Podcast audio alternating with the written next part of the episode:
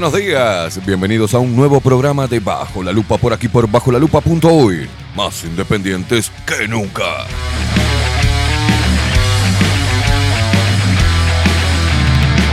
Tuve todo, no tuve nada.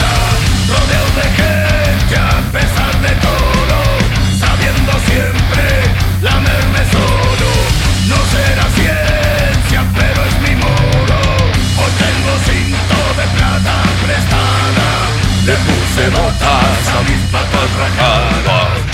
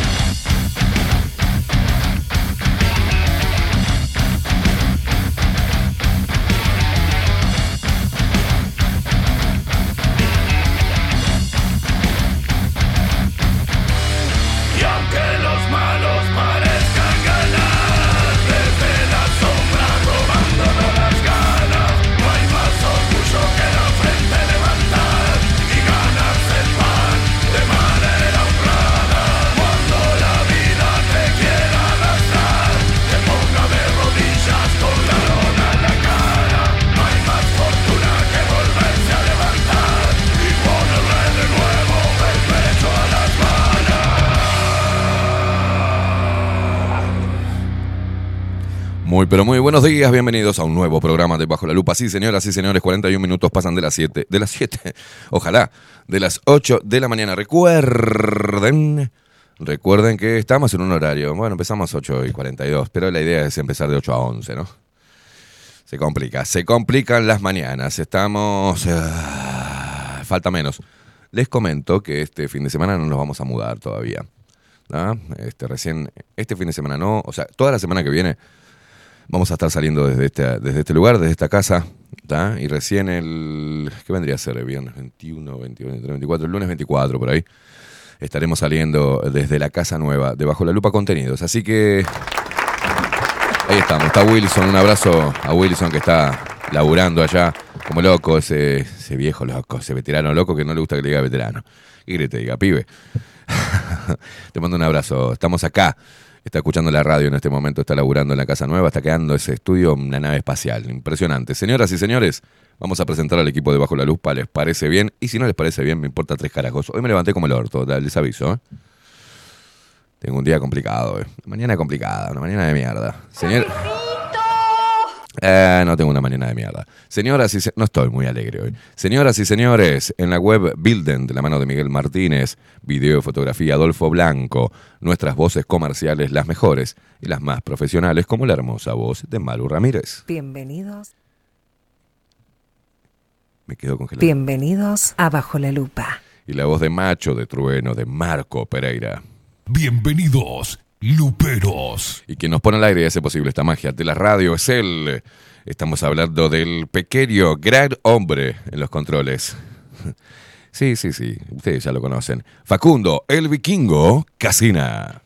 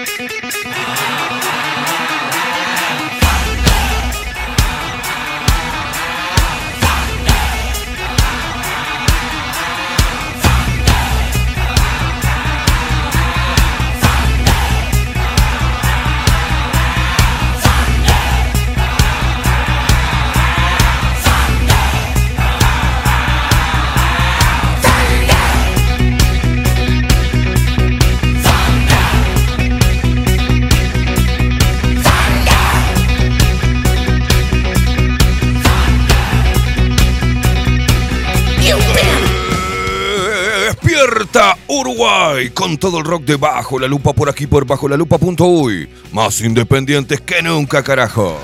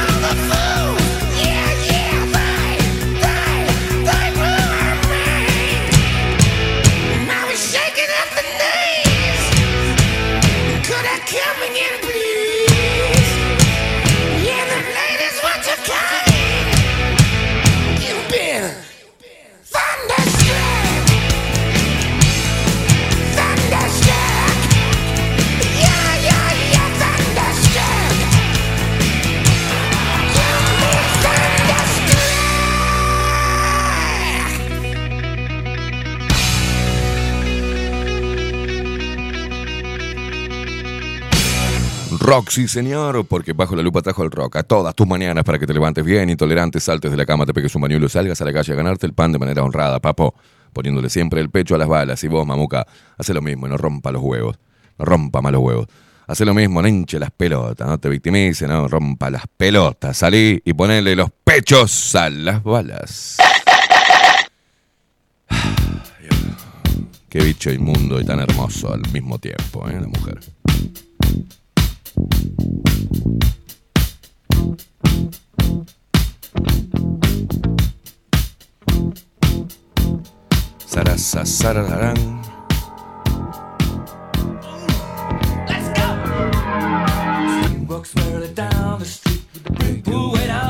Buen día, amigazo, amiguito, amigo, genio, crack, ídolo, titán, bestia, rey, capitán de navío, capitán de corbeta, facha, superhéroe, locura, guerrero, toro, gladiador, pantera. Que tengan un excelente día. Gracias, guacho.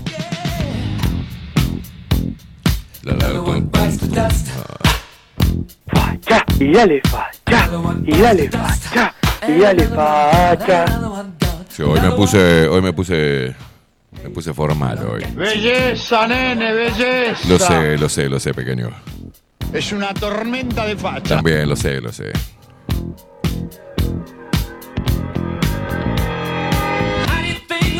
Eh, más o menos. Ahí, ahí sa.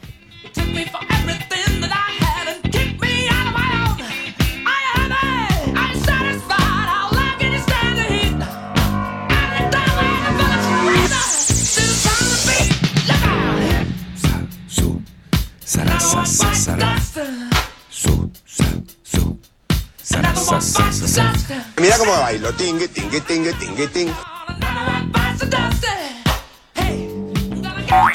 Se despierta todo el Uruguay, se despierta el interior del país, ¿eh? los paisanos guapos y las paisanas piernudas.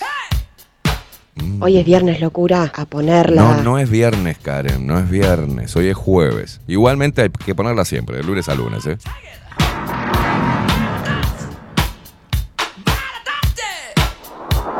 Están muy flojitos, ¿viste? Están flojitos. Están flojitos, están flojitos. Se despiertan los montevideanos. Todos los pendejos putos del.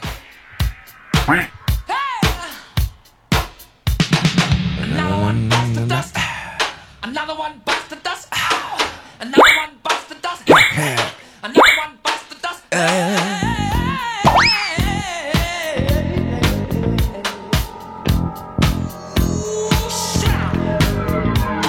despiertan todos los que andan por ahí desparramados por el mundo y nos escuchan y nos ven a través de nuestro sitio web. Está todo en nuestro sitio web, bajo la lupa.uy. Está todo en nuestro sitio web, pedazo de un pelotudo. Bajo la lupa.uy. Hace tres años que estoy diciendo bajo la lupa.uy. Bajo la lupa.uy, pedazo de anormal. Bajo la lupa.uy. ¿Cuántas veces lo tengo que decir? Lo digo 25 millones de veces al año. Más o menos. No sé si andan 23 millones o 25 millones de veces al año. Bajo la lupa.uy, nuestro sitio web. Porque no estamos en radio tradicional, porque nos echaron a la mierda por rebeldes. Entonces tenemos nuestro propio sitio y ahí encontrás todo, la puta que te parió. Ay, no subieron el programa Telegram. Entrá bajo la lupa.uy que está ahí. ¿Cómo lo los veo? Por Twitch. Suscríbete a nuestro canal o simplemente bájate la aplicación y nos mirás por ahí, bajo la lupa guion bajo uy. ¿Cómo nos encontrás? Bajo la lupa guion bajo uy. Y seguinos. Así te llegan las notificaciones de los eh, programas en vivo. ¿Cuántas veces lo tengo que decir? Yo eh, estoy rodeado de pelotudos. Es una cosa de loco. Bajo la lupa guion bajo uy en Twitch. Por ahí salimos por streaming y podés comentar, podés interactuar con el programa en vivo. ¿tá? Después te queda en la web, bajo la lupa.uy. Después lo escuchás en Spotify. También nos encontrás como bajo la lupa uy. Mirá qué, qué fácil. También nos seguís a través de todas las redes sociales, así te enterás de las cosas. ¿Y cómo nos encontrás? Como eh, periodismo eh, del CAP. No, pelotudo. Bajo la lupa, uy. Bajo la lupa, uy. Bajo la lupa, uy.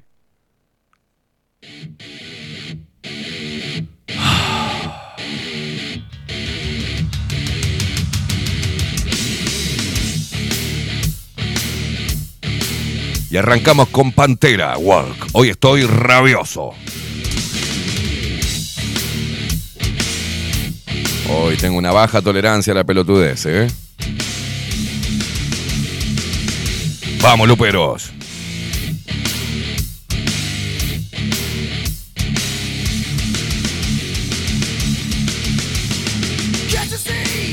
Me parece que vamos a tener que cambiar lo de Distri M, que sale medio, ¿no? Sale medio blanco, ¿no?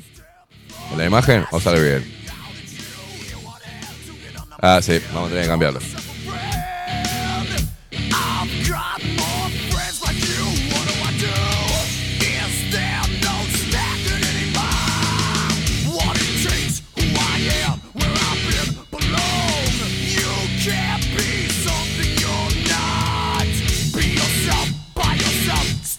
Gracias a toda la gente que me empezó a seguir. eh, eh, Viste lo que es un videíto con una editorial nomás, ¿no? Me empezó a seguir mucha gente. También mucha. el- el parte del editorial de ayer que editó Facu. Eh, en TikTok también me puede seguir, ¿eh?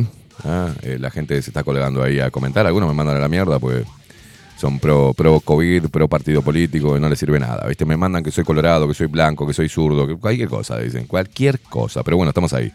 Por ahora en TikTok y también en Instagram, arroba Esteban. Gracias por todas las palabras de, de los comentarios de la última publicación que hice. Gracias, gente, por tirar para adelante. Gracias por compartir mis editoriales y mis reels en sus historias. ¿ah? Gracias. Es una forma de promover y replicar nuestro trabajo.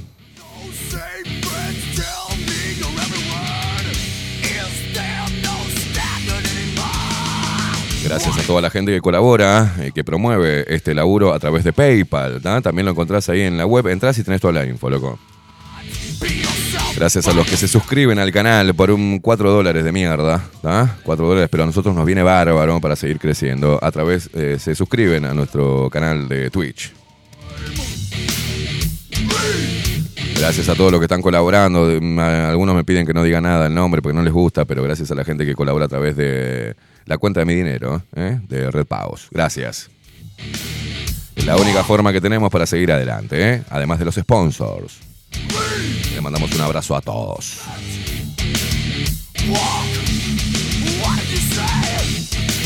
A los sponsors de siempre, a los nuevos y a los que vendrán. eh, gracias por poner el ojo y por promover el periodismo y la comunicación libre e independiente. ¿Y cómo te comunicas con nosotros? ¿Sí? A través de Telegram. El único medio por el cual te voy a leer un mensaje es a través de Telegram. ¿Cómo nos encontrás? Primero te descargas la aplicación. Y ahí después en el buscador, arroba. ¿Y cómo, ¿Y cómo nos podés encontrar? ¿Bajo qué nombre? Arroba chingui No, arroba bajo la lupa uy, ahí nos encontrás. Y si no, agendate el teléfono 099-471-356. 099-471-356. Espero que este ejercicio de repetición continua de todas las putas mañanas durante casi cuatro horas de programa ¿ah? te sirva y te entre las cosas. Qué cabecita, por favor.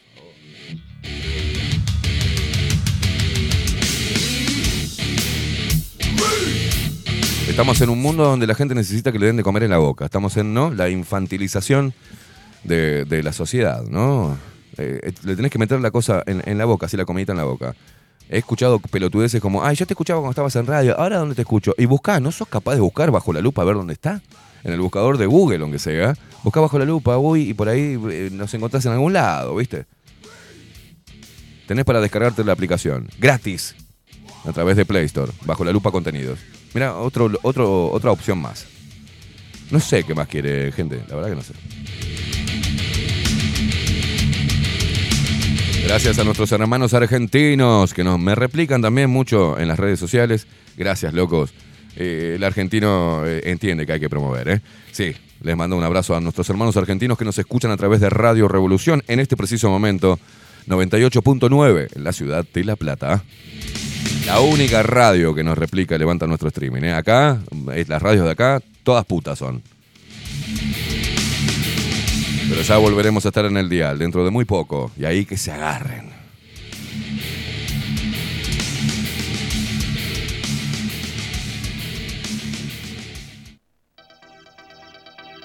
La gente que se comunica a través de Telegram, eh, como Nicolás Dos Santos, dice, buen día, Lupero, vamos arriba, Genchi, vamos arriba, Genchi.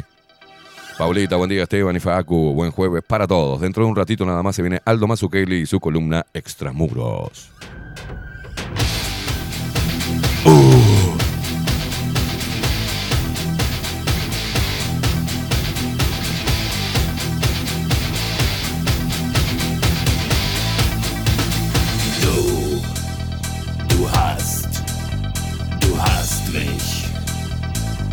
Esta se la dedicamos al negrito gay, ¿eh? Del Java. A los pendejos pelotudos que teóricamente van a ser el futuro de esta sociedad.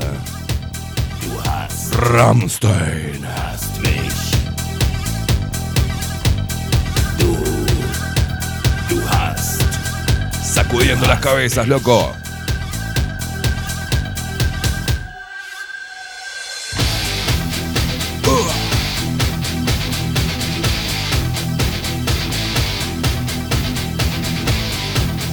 Abrazo que está recopado con la música José Jardín. Vamos con el pogo radial. Cada vez que pongo Ramstein me acuerdo de la Canaria. Nati, te mando un abrazo.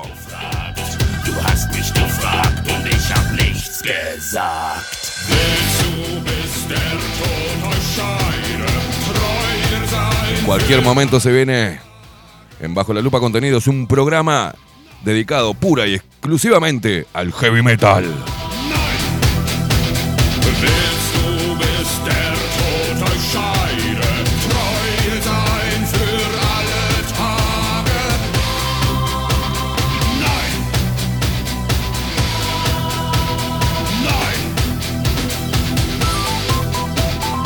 Vamos, toda la tribu, toda la locura lupera marchando contra el sistema. ¡Vamos, carajo!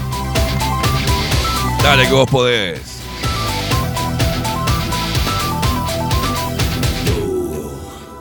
Du hast, du hast mich.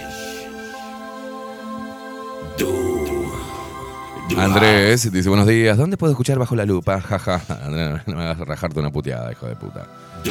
Rufus, buenos días, Esteban y Facu, toda la familia Lupera, ¿cómo se sienten los primeros fríos? Que tengan un excelente día, abrazos y cuídense. Mira, a mí el frío me excita, loco. Yo no sé, a mí en invierno me agarra unas ganas de nerla que... Es al revés, ¿eh? Usted también, usted es más de... ¿Es más sexual en invierno que en verano? Yo también, loco, no sé por qué. Me agarra... En, en verano también, pero... eh, No hay nada como el invierno. En invierno me pongo loco. Ah. Yo en vez de invernar en invierno, yo ovulo en invierno.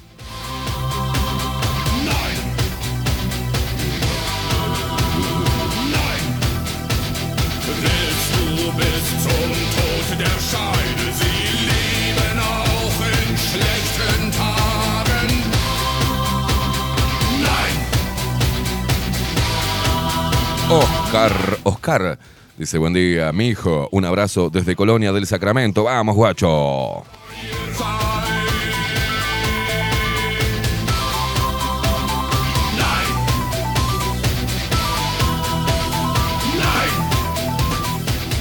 Viviana dice hashtag hacer reír a Queimada. Está bravo hoy. Hoy estamos muy rabiosos y Facu acaba de comprender cuál es mi estado de ánimo a través de la música.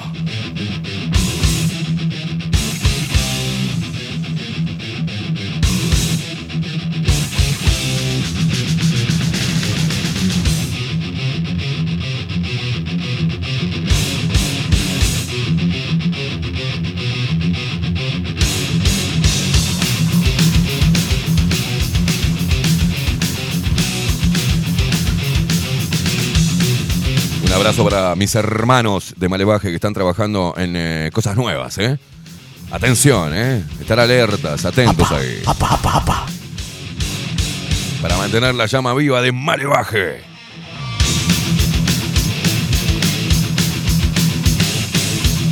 Daniel Barrón, buen día, buen jueves. Esteban Facu, el vikingo, producción luchona y luperos luminosos de ley. Dice, al fin salió nuestro sol lupero otra vez en el camino. Fuerza, hermanito, dale duro al café jurado. Bien humeante y aromático. Con eso y un buen rock, jineteamos lo que venga. Ojo lo que jineteas, Daniel.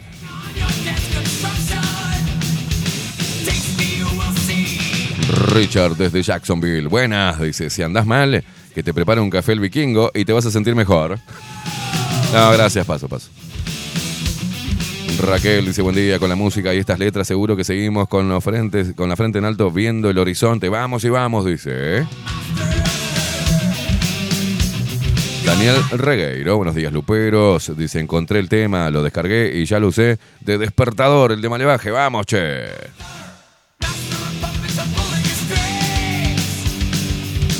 Buen día, dice la hermosa Elis. Marcel dice, hola, ¿pasó algo? que No, estamos acá, boludo, dale, déjate joder. Paulita, buen día, Esteban y Facu, buen jueves para todos. ¿Te levantaste intolerante por ser jueves? Sí. Ana Carela, buenos días. Se hacen desear, guachos. Dice, se hacen los lindos y empiezan a la hora que quieren. Dice, tengan buen jueves, se los quiere. Team invierno, sexo en verano es un asco con el calor, dice. Ah. Nando, buen día, Chenchi. Muy buena selección musical. El frío, el frío mesita y si llueve más, uh, olvídate.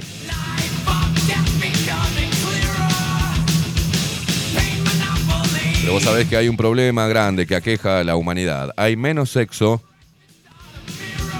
Si comparás esta década con la década del 80 y los 90, te darás cuenta que hay mucho menos sexo.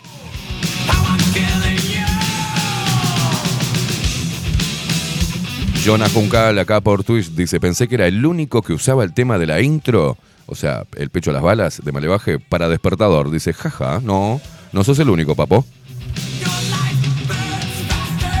Vamos a leer a la gente loca de Twitch ahora nos metemos en los titulares ¿eh? de, de esta, de esta mañana. Eh, buenos días, dice el pelotudo de bajo la lupa. Ah, fui yo. Café de Triana, buenos días, Queimada, feliz jornada de jueves para todos. Eh, Coco Leite, buen, jue- buen, jo- buen jueves, buen jueves. Este, ¿qué sos? ¿Portugués? ¿Qué mierda pones, Coco? Sema Lavac, dice, buenos días, Luperos. Eh, por acá también Luis Mauricio dice, y loco, ya estamos acá. Me pone el despertador. No a cagar. Luisito. Hola, buenos días, dice Silvia. Muy buenos días, dice María del Huerto, Esteban y Facu y audiencia Lupera. Rita Pop 63, me encanta. Rita Pop. Buen día, dice buen día, guacha. Lucky Luke, buenos días, putitos luminosos, buena jornada de jueves, besos y abrazos. Acá Mariel Lejima. Dice, hola a todos, Esteban, tanto tiempo. ¿Qué haces, Mariel? ¿Cómo andás? Sofi dice, buenos días, con muchas heces. Así es, cortando riendas, malevaje. Buenos días, Lupero, dice Claudia Lan. Buen día, Facu, buen día, locura. Jonah Juncal dice, arranca la hora que quieras, Esteban. Foo Fighter dice, grande Wilson. Sí, el 1. Y el 2, José Jardín. Eh, es por un tema de, de edad nomás. Venimos como un mal hora. Perro cimarrona. Con el lomo bien sobao. Vamos todos, che.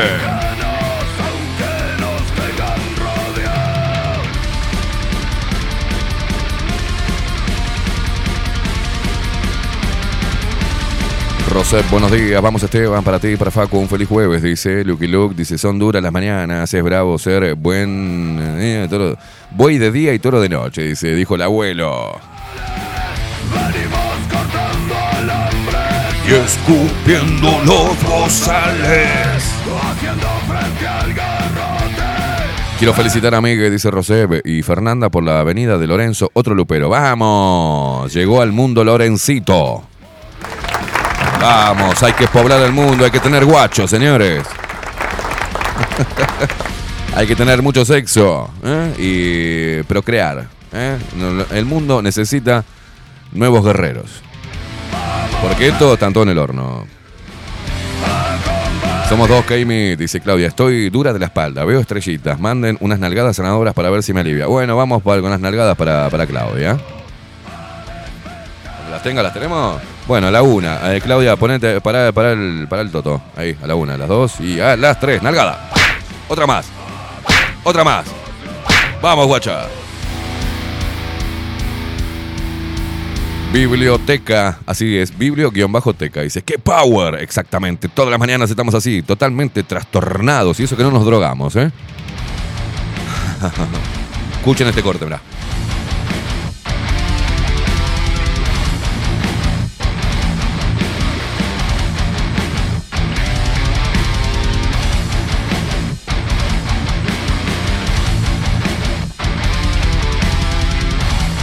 Todo el mundo de pie, guerreros tocando. Venimos apretando bien los dientes, correteando a traidores y cobardes. Venimos sin miedo, como el condenado a muerte. Venimos a clavarle la daga al hombre peste. Ese que viene por todas nuestras almas inocentes. Aguante, vale, baje, carajo.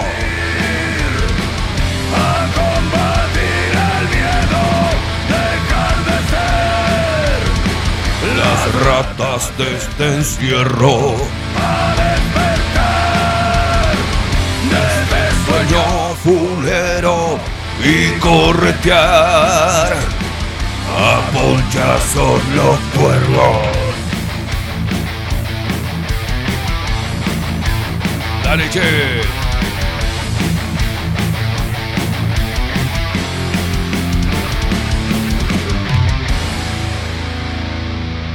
Siguen los mensajes a través de Telegram. Buen día, gentuza, soretes de luz. Dice Ninfa. Qué placer escuchar. Cortando riendas. Claro que sí, es un placer.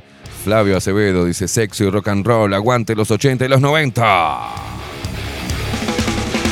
Nando dice, ¿cuándo traes a Malevaje al estudio? En cualquier momento, en la casa nueva vamos a traerlos, ¿eh? Tato dice, buenos días, carajo, jueves de rock. ¡Vamos, carajo! Agustín Pelerey dice, buenos días, guerreros. Buen jueves para todos. Hashtag a ponerla todo el año. Leti, buenos días. Hoy puede ser un gran día, así que duro con él. Abrazo apretado. Sebastián dice, buenos días, Pokémones. Dale gas. Buena jornada, Luperos.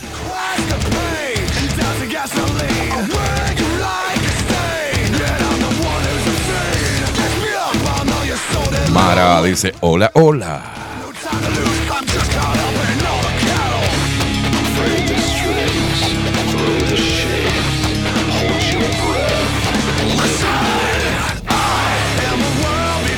Falcon 22 dice buen día, buen día, buena jornada Luperos. También soy Alejandro, dice buenos días Luperos, éxitos para hoy.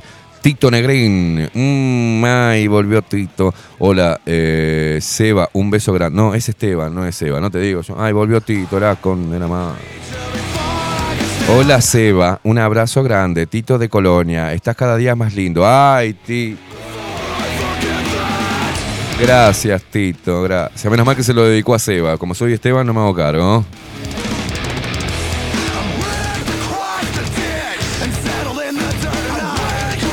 Daniel Regueiro, no miro informativo hace tiempo. ¿Qué pasó en, el Java? Ahora te digo. Jonah Juncal, ¿alguien no la puso anoche? Dice. no descargaste la pistola, dice Sofía. Paren, paren un poco, eh. no se pasen de la raya, ¿eh? Solo hoy, dice Alejandro.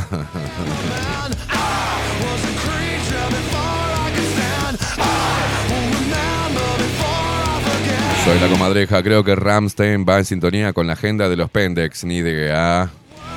Loca Brava, buenos días, Queimada, qué hermoso tema Ramstein, dice. Marta de Pando, buenos días. Esteban Facundo y audiencia, feliz jueves. Ese negrito de mierda no tiene idea lo que es reprimir y coartar libertades. La puta madre, que lo parió, dice. Una bomba y que tira. No, pará, Marta, pará. Wow, 331. Dice, vamos arriba, Ramstein. ¿eh? Dice, Jonah Juncal. Ah, se te para. No, para un poco. Para un poco, no te hagas el vivo, Jonah.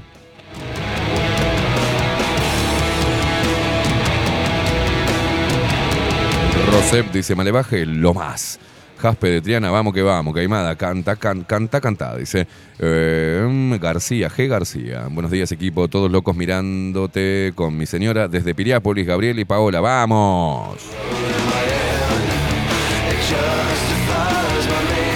Jaspe dice, arriba Malevaje, amo esa energía. Ninfa pide sumisión de la sucia. Ahora te lo pasamos, guacha. Ahora te la pasamos toda.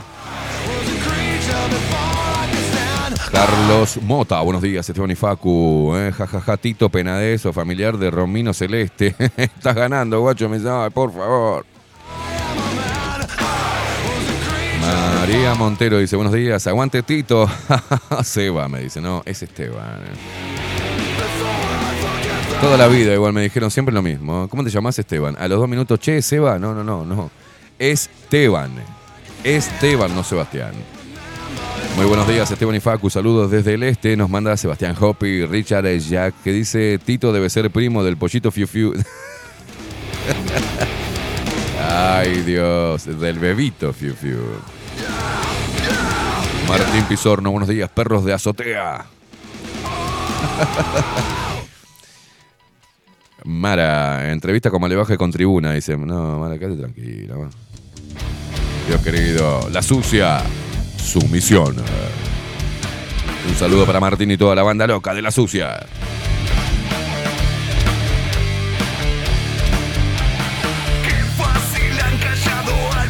Pasame el tema, poneme alguna imagen que me voy a servir otro café, loco.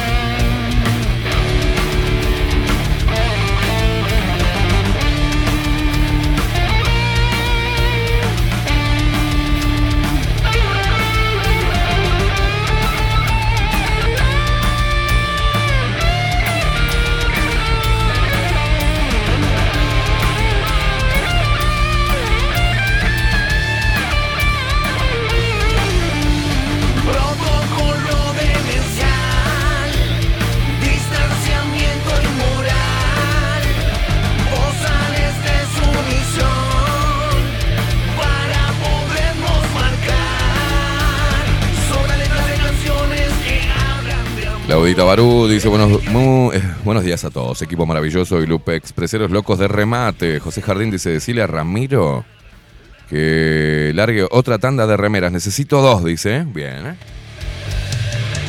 Se me empezó a cortar todo acá el internet. Mabel Trillo, muy buenos días Esteban Facu arriba el invierno que se nos viene, precioso, fresquito, tengan un hermoso jueves. Gracias, Mabelucha. Ana, buen, día, monstruo. Dice, dale con todo, saca la rabia que te bancamos. Amo el frío, acolchado y cucharita, igual a ponerla, dijo Karen. Claro. Claro que sí. Claro que sí, bebé.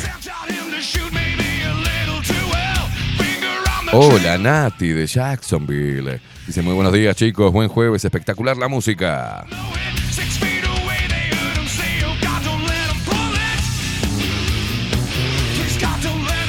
Alicia Quesada.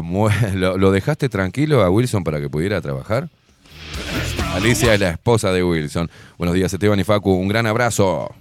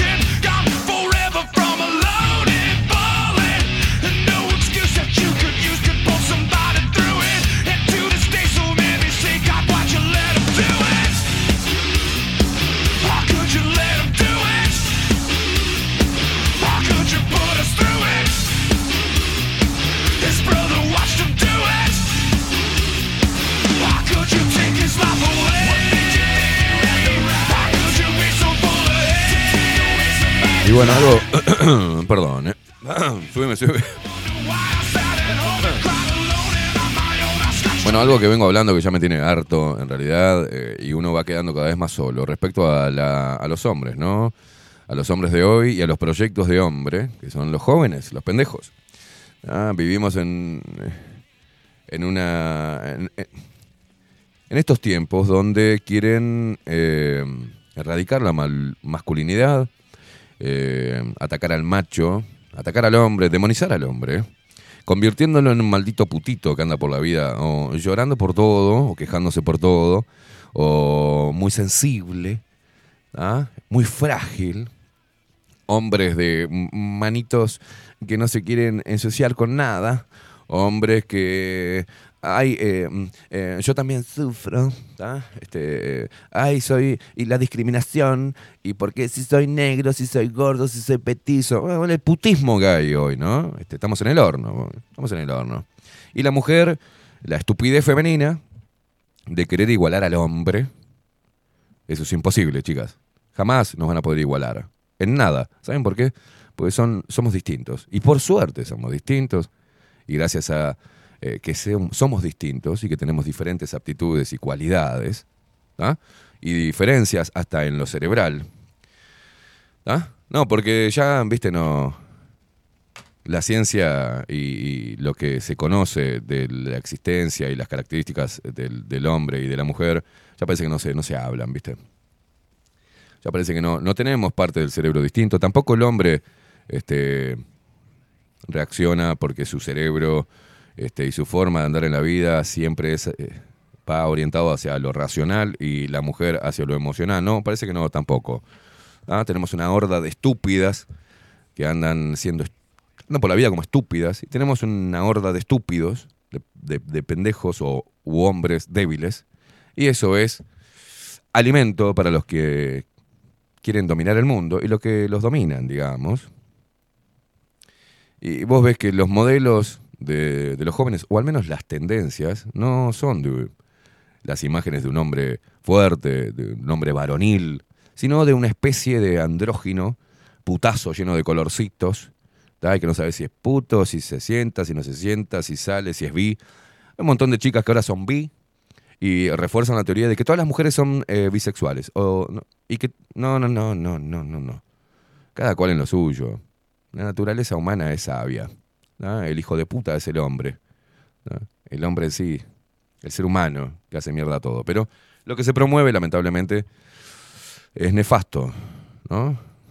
Porque los únicos que, que ponen el pecho a las balas, digamos, físicamente, son los hombres. Y si tenemos una era de hombres físicamente débiles, mentalmente débiles, emocionalmente débiles, y no va a haber nadie que las defienda, chicas. Y no, viste. Y no va a haber nadie que las proteja. Yo me puedo proteger sola. Esta te puede proteger sola. Te digo que no te puedes proteger sola. Así nomás te digo. Ah, ¿Por qué? Porque hay una superioridad física, genética, natural del hombre sobre la mujer. A mí me puede venir cualquiera que, que- que esté haciendo boxeo y, por más que yo no sepa boxeo, le meto una piña y, la dejo y le rompo todo toda la mandíbula. ¿Por qué? Porque la mujer físicamente es más frágil que el hombre. ¿Ah? Son más fuertes en otros aspectos y por eso es un complemento perfecto. Pero bueno, intentar eliminar, erradicar o extirpar la masculinidad natural del hombre, convirtiéndolo en un maldito marica, no es bueno. Y las mujeres, por más que se corten el pelo y se dejen los pelos en los sobacos, siguen siendo mujeres. Y siguen teniendo la misma fragilidad física. Y siguen atando todo a lo emocional. Y el hombre sigue atando todo a lo racional. Por eso, no es que la mujer no tenga lugar en diferentes áreas, sino que son propias del hombre, por su naturaleza. El hombre va a buscar ese tipo de actividades y la mujer va a buscar otro tipo de actividades. Pero bueno, hay una estupidez que se le implanta ahora a los pendejos en los centros de educación, que son centros de adoctrinamiento, donde tienen que ser frágiles, débiles y casi femeninos. Ahora vamos a ver un... A ver, ponemos un modelo de lo que se quiere imponer hoy. ¿Te animás el video de... Bueno, primero el conflicto, ¿no? De, de, de Yaba. estado de abandono. Secundaria def- eh, defiende sumario a director del IABA y apunta contra la vandalización del edificio. ¿tá? Y los pibes salieron a, a respaldar, ¿no? Y eh, vamos a ver el vocero de los estudiantes. Vamos, eh, miren esto. jurídica al liceo y que estaban ¿Qué eh, es eso? sustituyendo, digamos, sacando el cargo a Leonardo, el director del liceo. Nosotros instantáneamente cortamos el plenario de lo que estábamos hablando y declaramos eh, a los 10 minutos un paro activo en el cual abarcó una sentada, después tuvimos Una sentada. estudiantil y se votó una ocupación. Pero se votó esto, cabe aclarar que es Están escuchando un varón, ¿eh? Para lo que están escuchando. lo gremial y de lo político, si bien ahora el gremio lo organizó, los estudiantes estamos muy preocupados por toda la situación que está pasando, porque más allá de Leonardo de apoyar mucho al gremio y a los derechos y a la democracia, era apoyar Ay. mucho a los estudiantes y ta. A vos sobre la- todo. La, carátula que, que presenta jurídica se habla de insubordinación por parte del director. Sí. Mira, si a insubordinación le llaman defender los derechos Ah. humanos, ya no estoy hablando ni de estudiantes humanos, Ah. en general, defender la democracia, yo eh, problematizaría la posición de, de este gobierno y de secundaria, la Ah. verdad. Porque nosotros estamos, los estudiantes y los profesores que estamos agremiados, sindicalizados, Se acordó del en un- inclusivo. En, una posición eh, de, de resistencia, digámosle, que estamos en un ambiente muy hostil, no podemos ni siquiera andar por los pasillos que las autoridades nos apretan, Ah, nos ah. violentan eh, todos los días con Ah. argumentos súper, eh, digamos, evasivos a lo que es nuestra lucha. Evasivos Y, a lo- Bueno, nosotros queremos que las autoridades nos den la cara. Disuasivo, pedazo de enfermo. Enfermo mental. Ese. Ponémelo en imagen. eh, solamente. ¿Puedes congelar la imagen ahí mientras que hablo? Pero quiero describirle a la gente. Porque hay gente que está escuchando, ¿no? Simplemente está escuchando, no está viendo. Y quizás se perdió esta joya que después la vamos a subir al canal de Telegram. Pero. eh, mi- mi- mira lo que es eso. Eh, eh, déjalo ahí, ahí. Déjalo ahí. Es un morochito, muy flaquito él y pequeño, peticito, rapadito a, los costados, o sea, toda la patilla atrás de la oreja, y con unos rulitos, ¿ah? como el corte que, no sé, es como una abuela punk, podría decir, ¿no? La tía Teresa se volvió punk, bueno, es algo así, con unos lentecitos, ¿no? Con unos cachetitos regordetitos y una perita chiquitita, ¿viste? Y tiene una, un collar que es un hilo negro colgado con el yin y el yang, ¿ah? Pero aparte, tiene un vestido. Tiene un vestido. Color aceituna claro o mm, verde agua, no sé qué carajo es, con unos voladitos y, y uno- y unos, y unos, ¿cómo mierda se llama eso? Un bordado, un bordado en hilo blanco, ¿no? Y las manitos así para abajo, es como si fuese un, un salto de cama de seda, parece, ¿no? Es una cosa asquerosa, no representativa del hombre, sino de una cosa de mierda que se quiere imponer.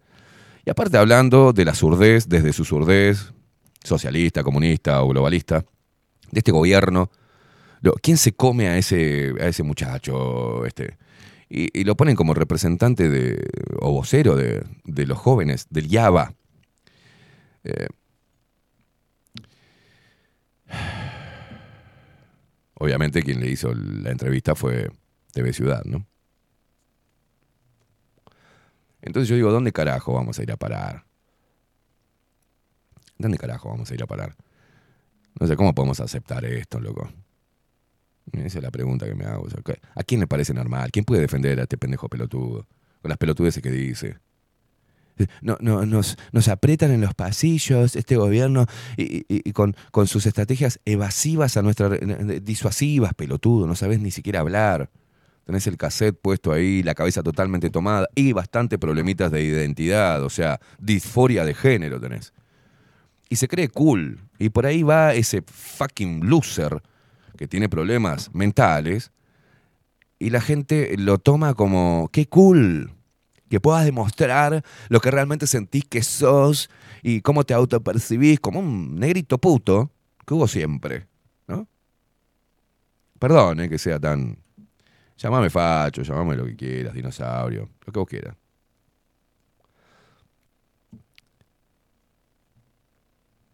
Y lamentablemente después me termina dando lástima porque realmente no están bien de la cabeza. yo le haría una pericia psiquiátrica. ¿No? Y me termina dando lástima.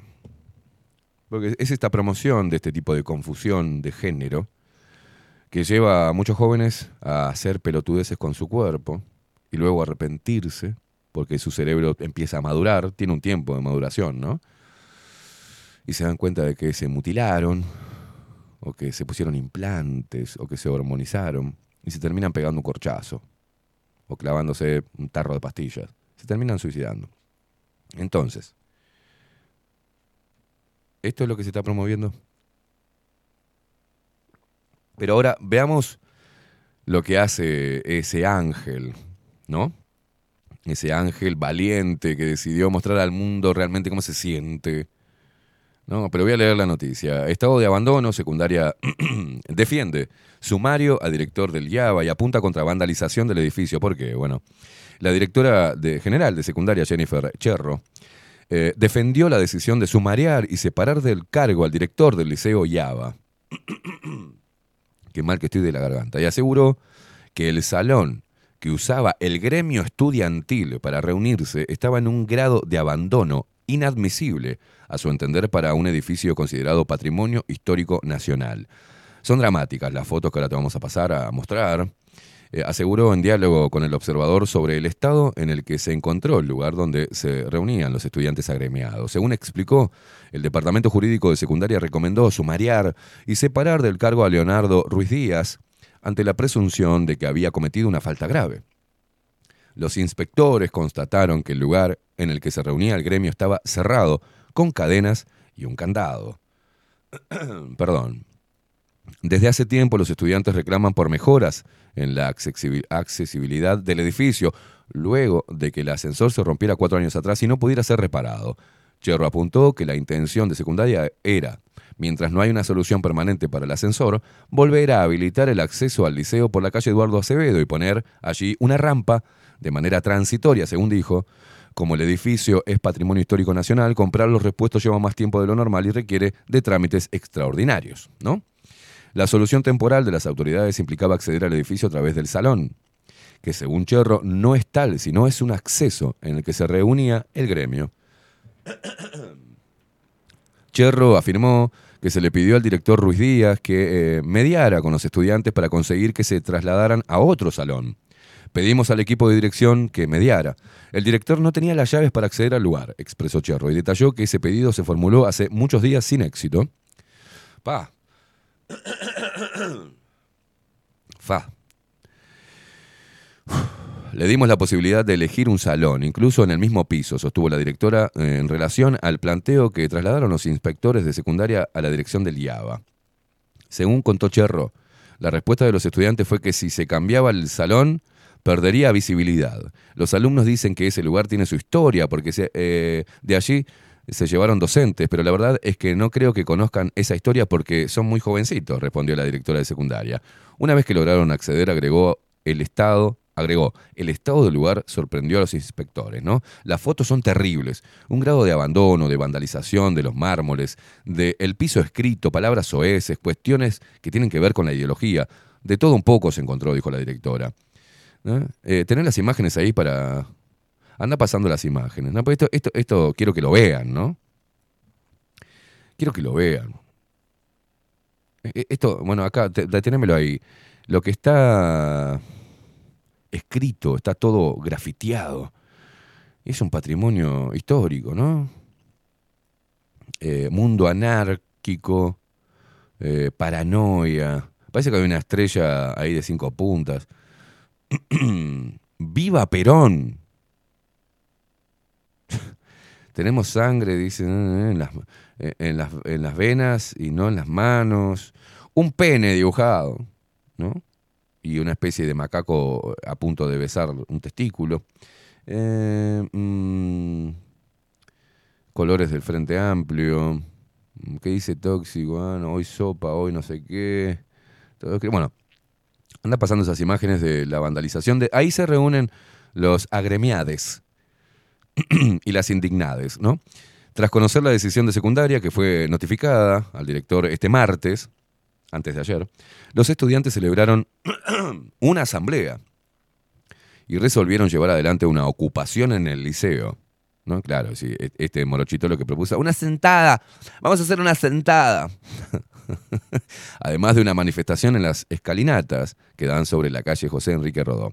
Los estudiantes y profesores que estamos agremiades y sindicalizados, estamos en una posición de resistencia, digámosle, dijo el morochito. Estamos en un ambiente muy hostil. No podemos ni siquiera andar por los pasillos que las autoridades nos aprietan. Nos violentan todos los días con argumentos súper evasivos a lo que es nuestra lucha. Y queremos que las autoridades nos den la cara, declaró a TV Ciudad el vocero de los alumnos. Esta especie de abuela Marta reencarnada en un afrodescendiente. ¿no? Además, los docentes de secundaria definieron un paro de 24 horas para este jueves, o sea, hoy, en todo el país. Hermoso. En respuesta a la ocupación, Chorro señaló que pedirá el desalojo toda vez que sea necesario y aseguró que secundaria está haciendo un ejercicio, está haciendo un ejercicio de la autoridad, que no es lo mismo que el autoritarismo. No es autoritarismo, es poner la casa en orden. No podemos permitir que un edificio que es patrimonio nacional esté en el estado de abandono que está, afirmó y aseguró que lo que se generó con el sumario del director es algo desproporcionado. Se está haciendo un gran acontecimiento de algo muy sencillo que se hubiera solucionado con cambiar de salón y hacer una rampa, dijo. Es simple. Pero los pibes están, eh, como siempre, con el cerebro totalmente tomado y lavado para eh, actuar y accionar en función de la izquierda, ¿no? reaccionaria de mierda, que utiliza y se mete en los centros de educación para pudrirles el bocho, como lo hicieron en dictadura, que estos hijos de puta le pudrieron el bocho, los intelectualoides, y mandaron a los pibes a que se mataran y a que los milicos los torturaran, pero ellos no pasaron tal cosa. Como siempre.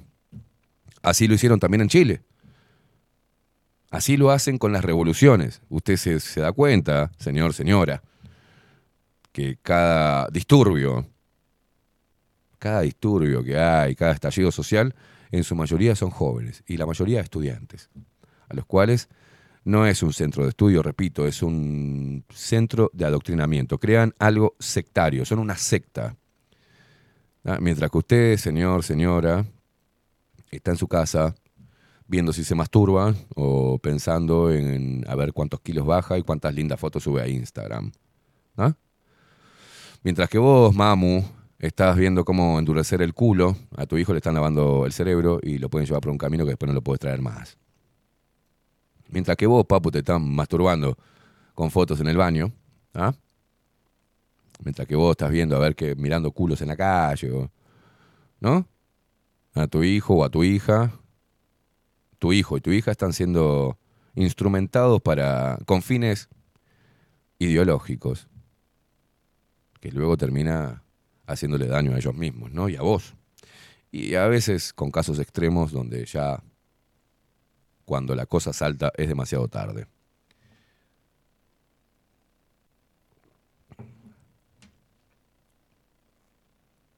Pelear porque cualquier, eh, en democracia, ¿no? Cualquier grupo de estudiantes o quieran armar un gremio o tener talleres o charlas o empatizar con sus pares, eh, está bien.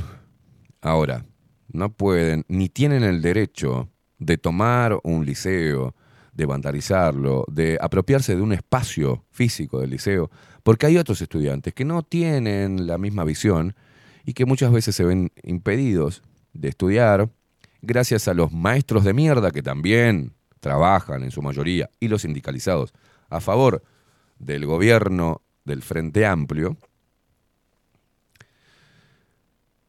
Y esos son derechos que son pisoteados, porque tienen derecho a estudiar. Y no lo pueden hacer, porque tanto los estudiantes indignados y sindicalizados, junto con los profesores indignados y sindicalizados, paran las clases. Lo mismo que los sindicatos. ¿Está bien que haya sindicatos? Sí, claro. Que haya trabajadores que se agremien y que charlen y que vean la forma y que reclamen. Sí, está perfecto. Ahora no pueden tomar una fábrica. Porque los demás que no están sindicalizados quieren trabajar. Y un sindicato no le va a decir a, a un individuo qué es lo mejor para él. El individuo lo va a buscar por sí solo. Yo no precisé de ningún sindicato para reivindicarme frente a mis patrones. Nunca. Subí a la oficina y le decía, macho, eh, no va así.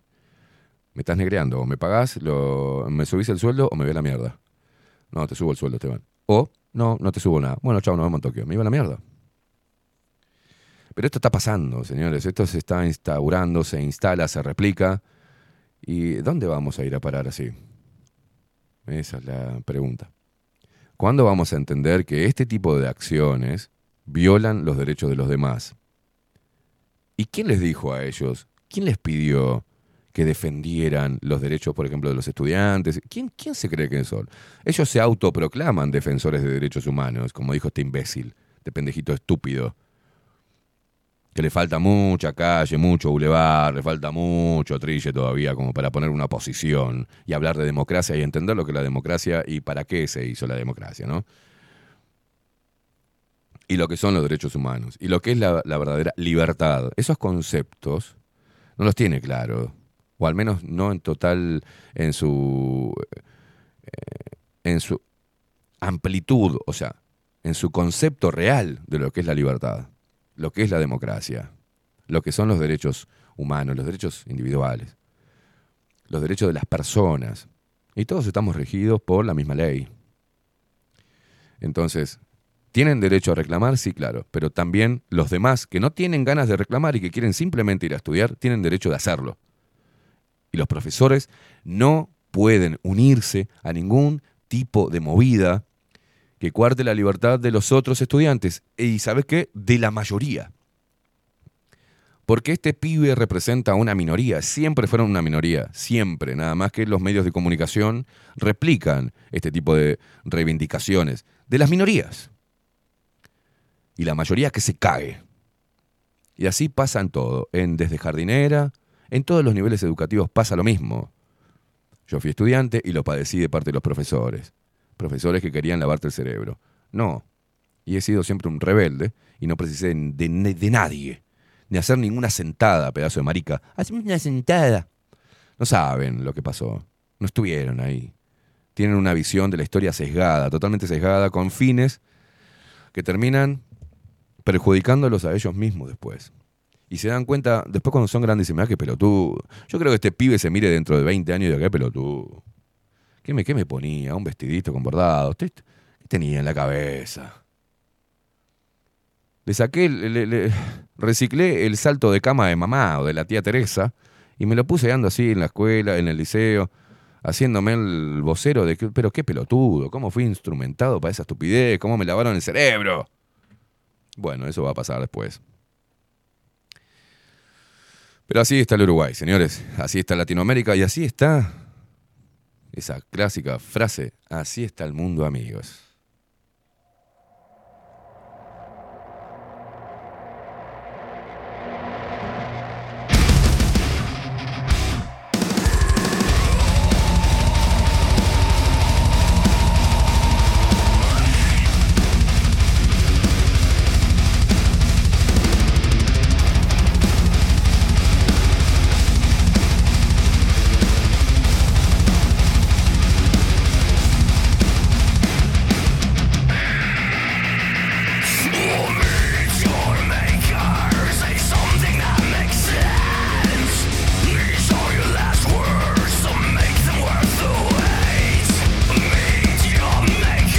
Aparte del periodista, como siempre, ¿no? Obedeciendo al, Frente Amplio, a la izquierda, ¿tá? cuando ni siquiera le pregunta, che, o sea, discúlpeme, este, joven, usted sabe que este lugar es un patrimonio histórico, nacional, ¿no? ¿Qué, me dice de la vandalización, ¿no?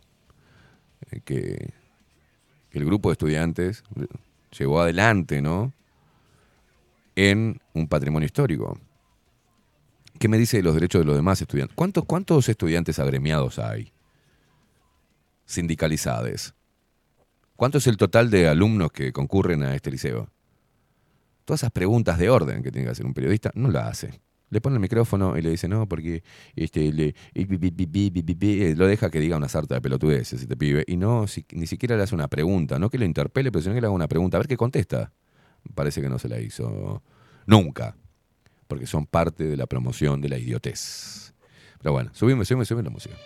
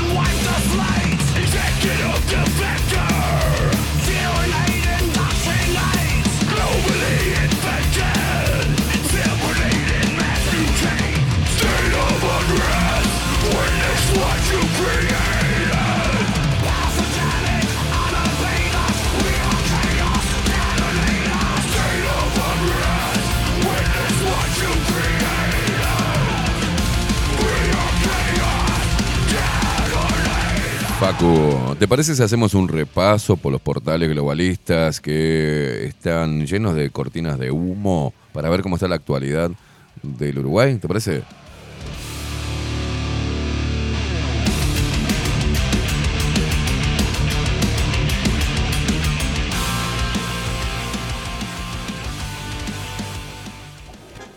Los titulares.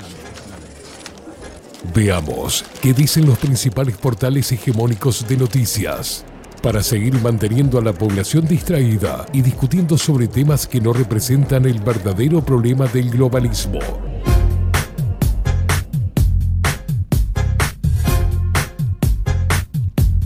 Y siguiendo la línea de, esta información ¿no? sobre el Java, eh, vamos al portal de Subrayado, que obviamente las primeras noticias son respecto a este conflicto. Sindicato docente para este jueves por 24 horas en liceos de todo el país. Hay una ocupación en el IABA. La medida es por el conflicto en la institución tras la decisión de secundaria de separar del cargo al director por presunción de falta administrativa grave. Sindicato denuncia censura y persecución. Qué raro, el sindicato eh, victimizándose, ¿no? Con la persecución. Esto les encanta, ¿no? Eh, le, quieren volver a, a los 70 a esta gente. Y primero, eh, ¿no? Eh, hablaron con el negrito este putarraco en representación de los eh, estudiantes. Y ah, la segunda noticia de subrayado es conflicto en Java. Sindicato, sindicato respalda a director sancionado y critica atropello a libertades democráticas. Y eh, tienen la dirigente sindical Camila Menchaca, y ahí la tenés a ella, la flequillo masticado, dijo que el sumario del director del IABA por parte de secundaria no tiene lugar. Piden que autoridades levanten la sanción. El sindicato de profesores de secundaria, FENAPES, obviamente, resolvió convocar un paro de 24 horas este jueves en los liceos de todo el país por el conflicto en el Instituto Alfredo Vázquez Acevedo, IABA. Por su parte, docentes y el gremio estudiantil de la institución paran por tiempo indefinido.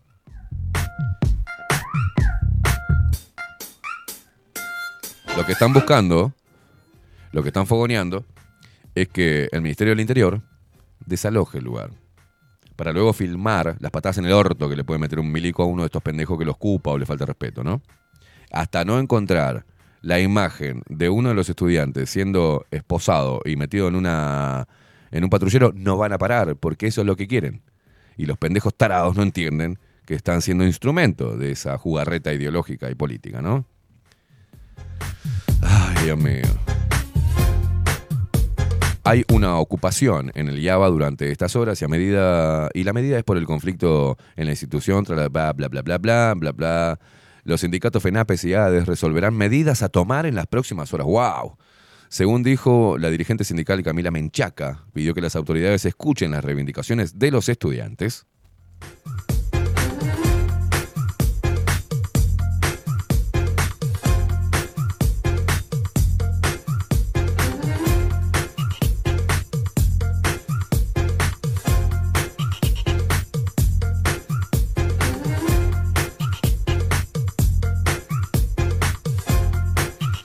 La piba está hablando y están todos los medios de comunicación. Todos, ¿eh?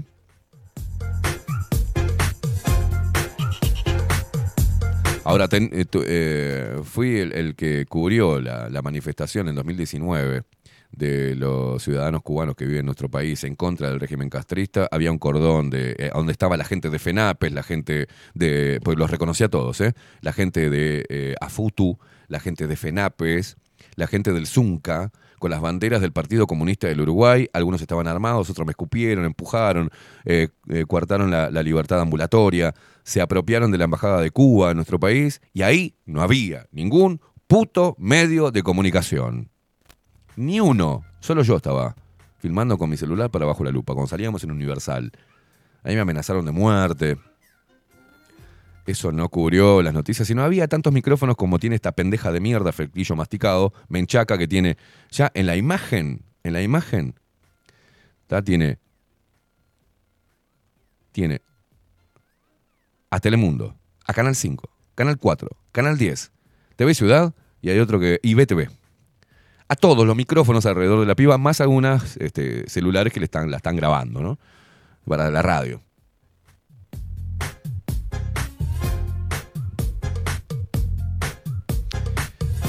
Hicimos varias manifestaciones en contra de la pandemia. No había ningún medio de comunicación. Usted tiene que darse cuenta qué es lo que va a cubrir la prensa, ¿no? Del Uruguay.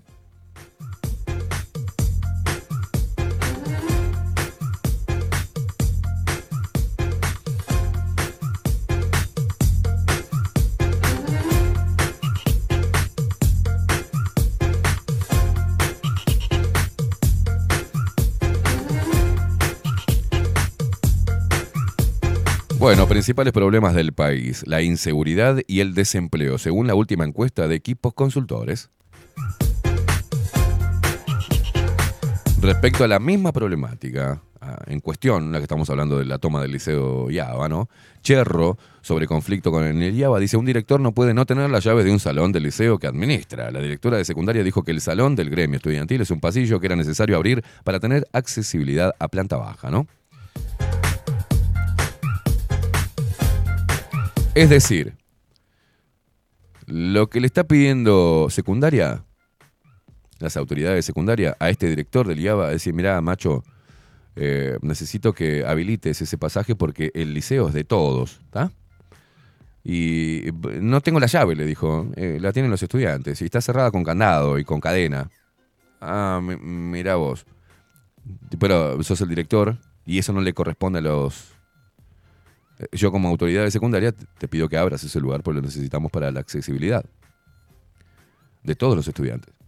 Ah, no, a ver, vamos hasta ahí, a ver cómo está. Y cuando fueron, se encontraron con un lugar totalmente vandalizado, hecho mierda, tomado por, los, por un grupo de estudiantes sindicalizados. Entonces, ¿sabe qué? Le dijo secundaria al director, mire, usted sabe qué, vamos a hacer un sumario, porque esto no lo puede permitir siendo director de este liceo. Y por algo que es de orden, los sindicatos de la educación secundaria hacen paro nacional, 24 horas, por un sumario a un director que permite que los jóvenes vandalicen el recinto. O ¿entienden ustedes? O, o son medio pelotudos, ¿no? Son medio cortitos de no, no entienden cuál es la problemática. Y toda la jugarreta política, ideológica que hay en torno a esto. ¿Entienden o no entienden? ¿O se los tengo que... ¿Se los mando escrito? Dios mío.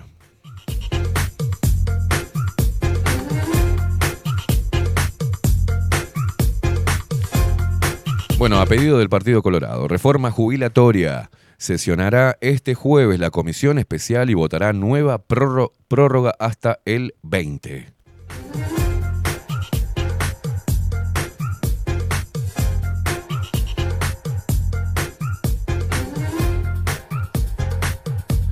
Bueno, parece que un, una persona que estaba detenida pidió ir al baño y se fue a la mierda, se fugó. Ministerio del Interior dispuso investigación de urgencia por la fuga de un detenido del juzgado.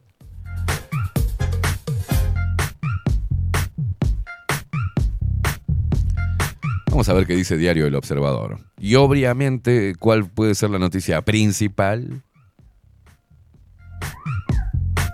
El Java.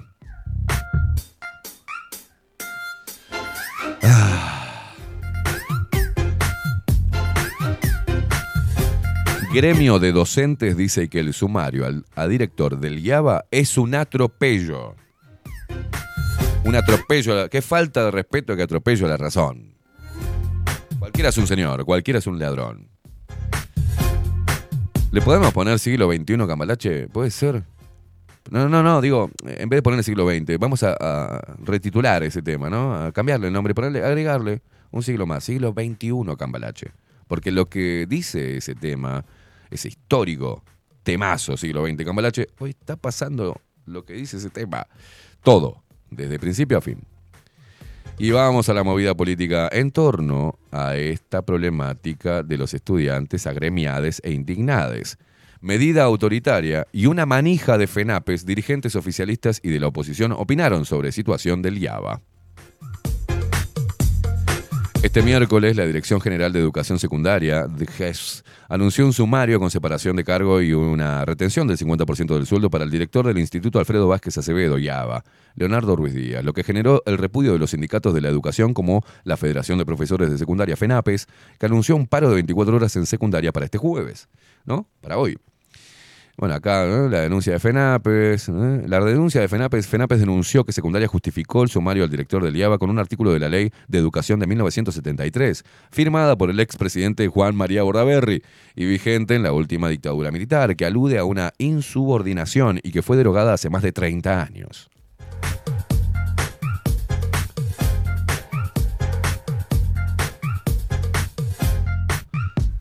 La decisión también tuvo sus repercusiones en el ámbito político, sobre todo en la oposición, con varios dirigentes del Frente Amplio que criticaron la medida. Y a mí, yo soy un admirador de la comunidad armenia, porque conocí y conozco varios armenios de ley y su historia, ¿no? Pero hay algunos representantes de esa comunidad que dejan mucho que desear, como por ejemplo una de las primeras en repudiar la medida de secundaria fue la senadora frente amplista Lilian Kechichiane, quien calificó al sumario como un verdadero atropello contra un docente prestigioso y respetado y con historia. Además anunció que este jueves la bancada del Frente Amplio en el Senado convocará a las autoridades de la educación para pedirle explicaciones sobre una medida que afirmó es autoritaria. Y puso en un hermoso Twitter, un verdadero atropello la separación del cargo del y eh, del cargo el sumario y la retención del 50% de su salario al director del IABA, un docente prestigioso y respetado y con historia. Mañana el Frente Amplio en el Senado convocará a las autoridades para pedirle explicaciones sobre esta medida autoritaria. El senador opositor José Carlos Maía, este sorete que lo tuve enfrente, nunca había visto un tipo tan sorete y soberbio como José Carlos Maía, ¿no? Eh, que de profesión es profesor de historia, dijo que es hondamente preocupante la decisión de GES, aunque aclaró que por los antecedentes el organismo no le llama la atención. La vamos a convocar en forma urgente al Parlamento, anunció. Eh, que la utilización de un salón para el gremio de estudiantes derive en una sanción como resuelta, como la resuelta, es inadmisible. Mucho peor aún es la tipificación de insubordinación que se le aplica al director del liceo. Tristemente recuerda épocas oscuras del país, agregó el senador Frente Amplista. Me acuerdo con el gremio de choferes, eh, tuvimos una sesión en el Parlamento, ahí, una, en el Palacio Legislativo, y este sorete iba en contra de la actividad, ¿no? José Carlos Maía. Y cuando me tocó exponer, el tipo miraba para otro lado y le digo, "Ey, a usted le estoy hablando. Y se armó un quilombo medio ahí, una tensión. Le digo, pero le estoy hablando a usted, es una falta de respeto. Yo me estoy dirigiendo a usted y usted está tomando el café y hablando con el de al lado a ver si le pone una o dos de azúcar. Porque acá depende de la actividad, mucha gente que está encontró laburo en esta actividad que no lo tenía, de 45, 50, 60 años. Así que mejor que mire, y esto sirve también para la recaudación del Estado, para rentas generales o para la eh, Intendencia de Montevideo. Así que este, presta atención, ¿no? Y se armó un quilombo ahí, medio. Una atención que terminaron después los del gremio, que eran todos colorados y que había sido eh, pergeniado por los colorados. Por eso cuando les digo yo y los, y, los cago y, los puteo, es porque los tuve enfrente, porque tuve debates, tanto con Pablo Itamuzú en movilidad, con este hijo de puta en el Parlamento, con el pelotudo de Cagiani también en el Parlamento, ¿ah? con el sorete de Murro en el Ministerio de Trabajo, que también me le paré de manos y nos dejó 20 minutos encerrados. Ahí me voy, dijo el tipo. Y me dijo, usted no tiene que perder la, humildad. Y cuando fuimos con una reivindicación y a, hablar sobre la problemática que iba a pasar con esta actividad, ¿está? porque salían de la intendencia los casa, los casa Uber, salían a hacernos mierda, a meternos 30 lucas de, a quitarnos las chapas, a hacernos cama con los, los, tacheros, los tacheros que nos mostraban armas, que nos encerraban, que nos, que nos amenazaban. Bueno, hasta que nos organizamos nosotros y terminaron corriendo los, maricas los talleros. Pero en todo ese quilombo, cuando fuimos, el loco dijo, bueno, bueno, bueno, dijo el ministro de Trabajo, ¿eh? Así con un, este, no se pongan rurales tampoco, ¿eh? Ah, mira vos, hijo de puta. Estos son toda una manga de soretes. Así nomás le digo. La decisión del DGES es incomprensible. Hay que promover la participación política de la juventud, no castigar a quienes la resguardan, ¿no? No, no, no. No hay que politizar, politizar la educación, ni la justicia, ni nada. La política en la política, la educación en la educación. Y los jóvenes a estudiar. ¿Ah? ¿Qué política ni mierda? Bueno, sigamos. Mario Vergara, otro mugriento. La decisión de la DGS es incomprensible. Hay que promover la participación política de la juventud, no castigar a quienes la resguardan. Mi solidaridad con Lorenzo Ruiz Díaz. Este, sí, está, eh, está Mazukeli abajo y me empieza. Ya, ya voy, Mazu. Este, mi solidaridad, que estoy deseando mudarme, boludo. Estoy deseando mudarme. Estoy deseando mudarme. Ya esto me tiene muy, muy incómodo. Estoy, muy incómodo, estoy muy caliente hoy, ¿no? Mi solidaridad está bien, sí, puedes abrirle y yo quedo leyendo noticias sin música, no se preocupe, Facu, y gracias. Mi solidaridad con Leonardo Ruiz Díaz y apoyo a docentes y estudiantes que defienden su causa. Pediremos explicaciones. Mira, las explicaciones que tienen que pedir son los estudiantes y los padres, que no están de acuerdo con toda esta movida y la ideología metida dentro de la currícula. Esas son las explicaciones que tienen que dar los docentes. ¿ah? Y son las explicaciones que tienen que dar y se van a amparar en que la ley 19.580 este, atraviesa la educación y la justicia. No, no, no, no, hay que derogarla. Hay que derogar la ley 19.580. A ver, hay que derogarla. No puede estar la ideología de género metida en los centros educativos, porque es ideología. No puede estar la política partidaria metida dentro de las aulas, porque viola el derecho a los que no están de acuerdo. Pero si no están de acuerdo, esos jóvenes que no están de acuerdo son, los gastan, le hacen bullying, ¿no? Los atacan, los putean. Entonces los pibes terminan diciendo, bueno, no digo nada, chao, no voy, hay paro, no voy, este, no digo nada, no discuto. Y no entran en debate, no se paran firme. ¿Por qué? Porque tampoco a los padres les interesa. Y en esta época y en este mundo que vivimos, donde mejor callarse la boca, ¿no? Y dejar que todo suceda, porque lleva mucho trabajo pelear contra algo que te parece injusto, ¿no? Al menos parece que lleva mucho trabajo. Y como hoy por hoy están los jueces de celular y las redes sociales, ¿ah? te hacen scratches, tienen miedo. Lo, lo, tienen los adultos, imagínate los jóvenes. Pueden arruinarle la vida a un joven a través de las redes sociales, ¿no? O estigmatizarlo a través de ellas y hacerlo pedazos. Entonces los jóvenes no hablan. Y muchos jóvenes que he entrevistado, eh, off the record, de diferentes este, centros educativos me decía, mira, yo no estoy de acuerdo con lo que dice el profesor, pero ni con la visión que nos quiere imponer, pero le sigo el juego y le doy, le doy lo que quiere, así me califica bien, porque si yo me opongo a lo que él me está dando, porque no es teórico, sino que es ideológico, ni siquiera dice que es teórico, sino te lo pone como una verdad absoluta, eh, me califica con bajas, eh, me califica mal me castiga a través de la calificación. Entonces le digo lo que quiere escuchar y ya está. Eso no puede pasar en un centro de estudio. El profesor tiene que ser un ser intachable, es un ejemplo, es un modelo. Pasa mucho tiempo con el profesor o con los docentes y tienen que ser un modelo. ¿Ustedes lo vieron la pinta de mugrientos que tienen? ¿Qué orgullo me puede dar ver, por ejemplo, a una Mabel Mayo de Afutu diciendo en, la cámara, este no lo deje pasar que milico. Este, nada, cállate la boca. Increpando y violando y pisoteando los derechos de los demás a la libre circulación o a la libre eh, reivindicación. Y amenazando. Esa persona está dando clases. O todos los dirigentes estos sindicales que salen, estos gordos, mugrientos, barbudos, impresentables de FENAPES, de AFUTU, ¿qué ejemplo pueden ser? ¿Qué modelo pueden ser? Para los estudiantes, a ver. Porque son un modelo.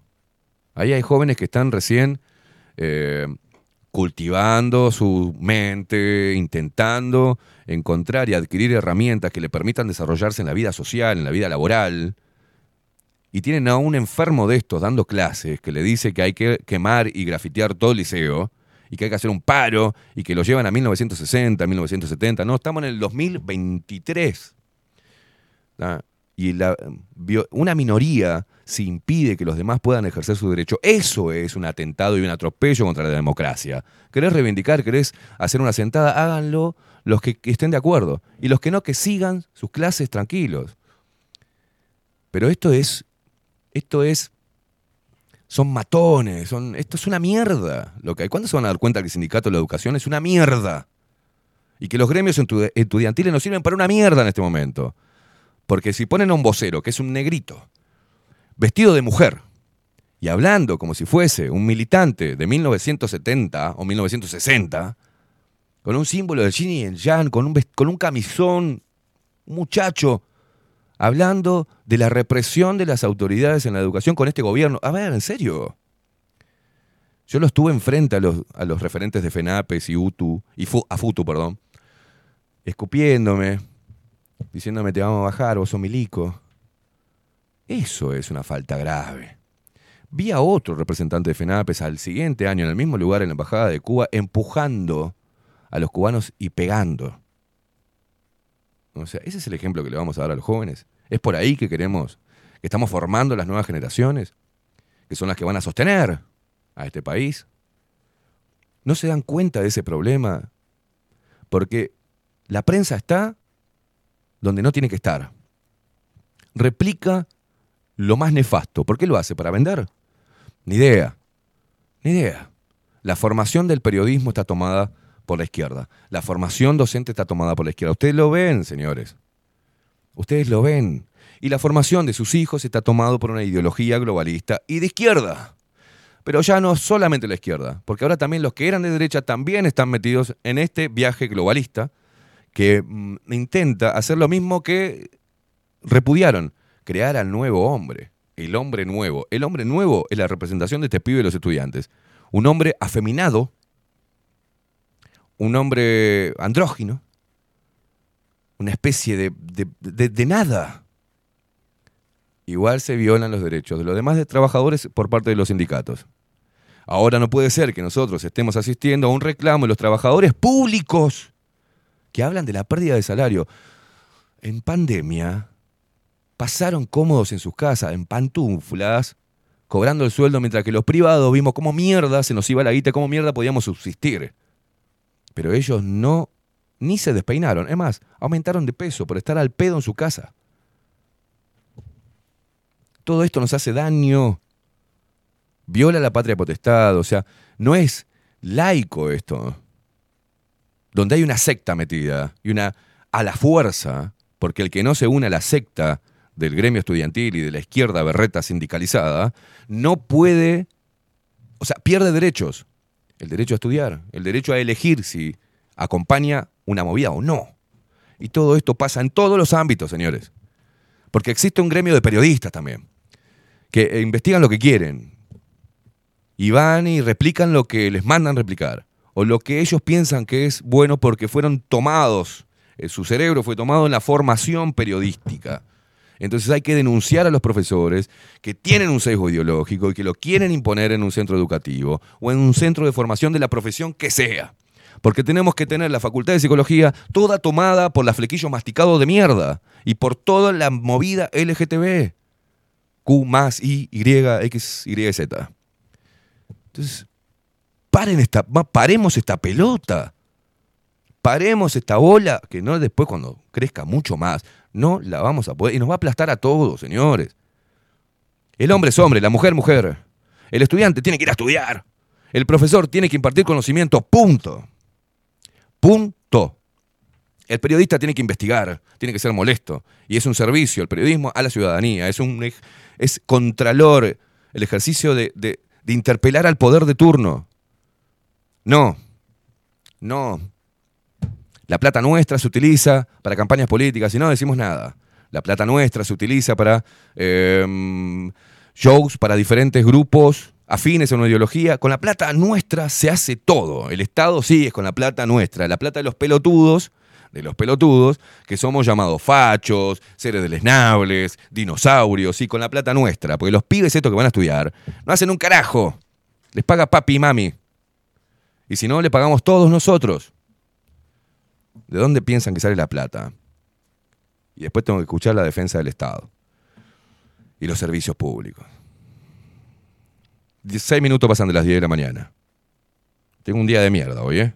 El Uruguay cada vez peor y la gente sigue mirando la cabeza metida dentro de Instagram, mirando tetas y culos bamboleantes.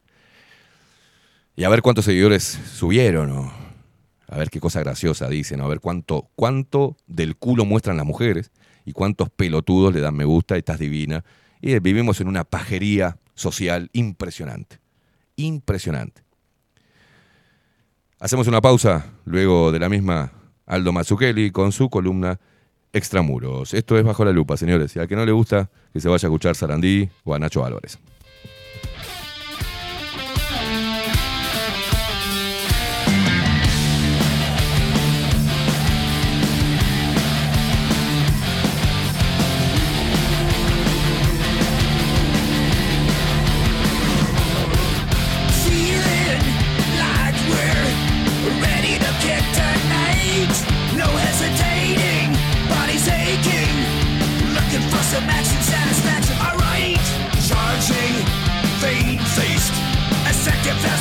solid blue.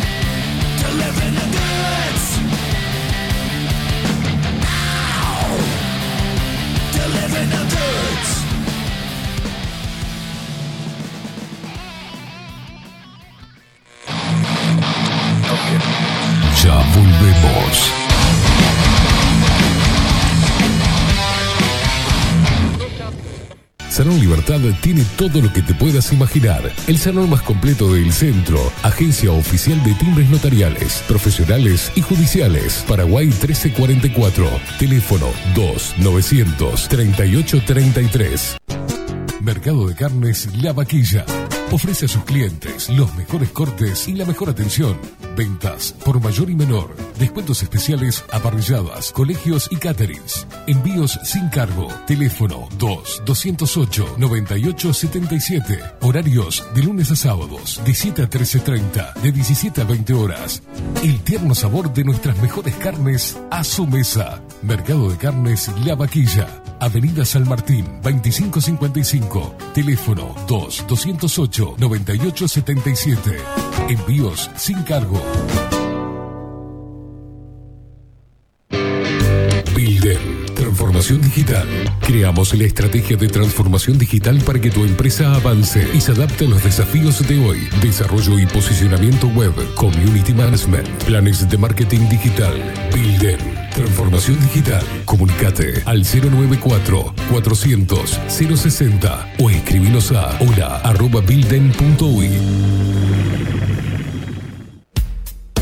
Wolfer Contenedores. Realizamos oficinas, viviendas y proyectos a medida. En Wolfer Contenedores armamos el proyecto para tu vivienda con uno o más contenedores. Visita nuestro showroom en Ruta 1, kilómetro 155-500 y elegí tu vivienda. Wolfer Contenedores para entrega inmediata. Informate al 094-263-705 45 20 31 63 o en wolfer.com.uy.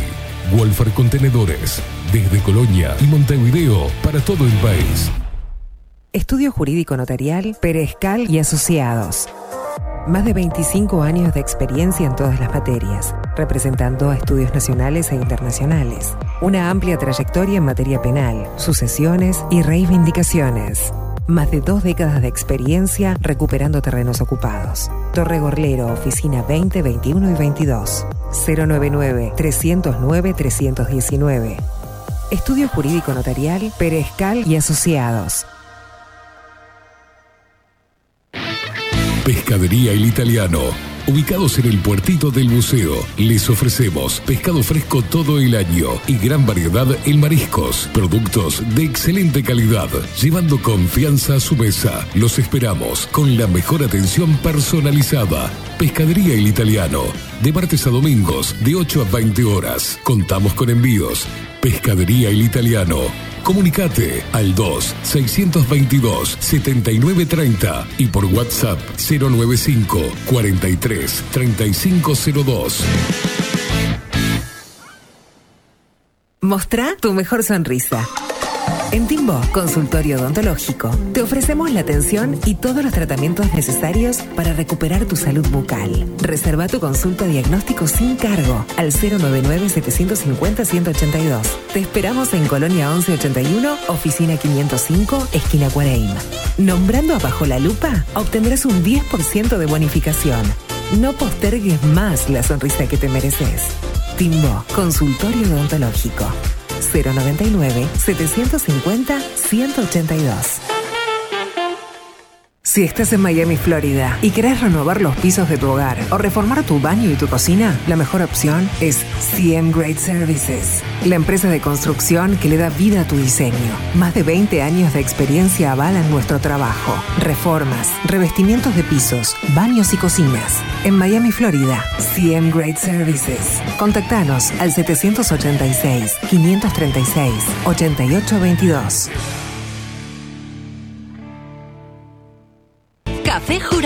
directamente desde la planta hasta su propia taza, siempre garantizando la mejor calidad. Café Jurado, su cuerpo, su intenso sabor y su aroma hacen de nuestro café un placer único. Desde 1912, pasión por el café. Grupo Service. Servicio técnico especializado. Huawei, iPhone, Xiaomi. Trabajamos con todas las marcas. Contamos con servicio express. Cambio de pantalla en 30 minutos. Grupo Service. Grupo Service. Reparación de celulares, computadoras y tablets. Encontranos en nuestra web gruposervice.com.uy y por WhatsApp 094 389 568. La Carola. 13 años haciendo las mejores paellas y tortillas españolas de Montevideo. Sus chefs, Marcos y Carola, no solo ofrecen las mejores paellas, sino que también tienen las mejores pavlovas de la ciudad. Cuentan con un jardín exclusivo para tapeos, degustaciones de vinos y reuniones familiares. También ofrecen un menú express con opción de pasta y jugos naturales. De martes a viernes a partir de las 20 horas, sábados y domingos, también al mediodía. Instagram, La Carola Tapas.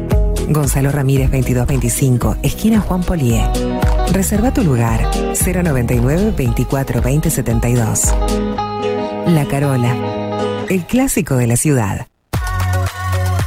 Mercería Las Labores. La mercería más antigua del país, desde hace más de 100 años junto a vos.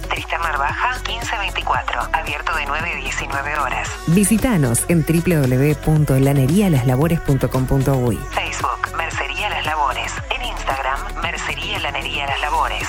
094-893-881. En artículos de mercería y lanería, lo que no encuentra aquí no existe. Ahora también estamos en Twitch. Seguinos en Bajo la Lupa Bajo la Lupa contenidos más independientes que nunca.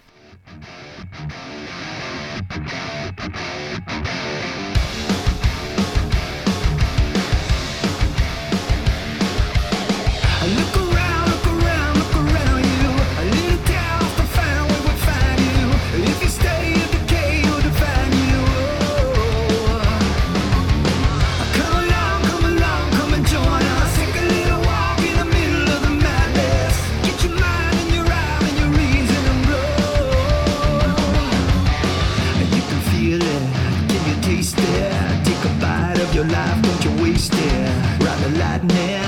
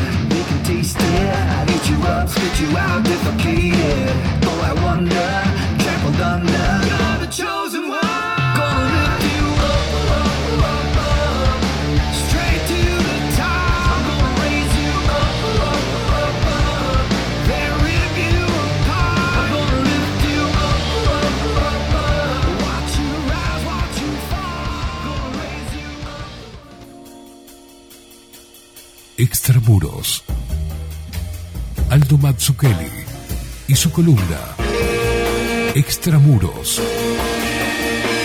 En Bajo la Lupa.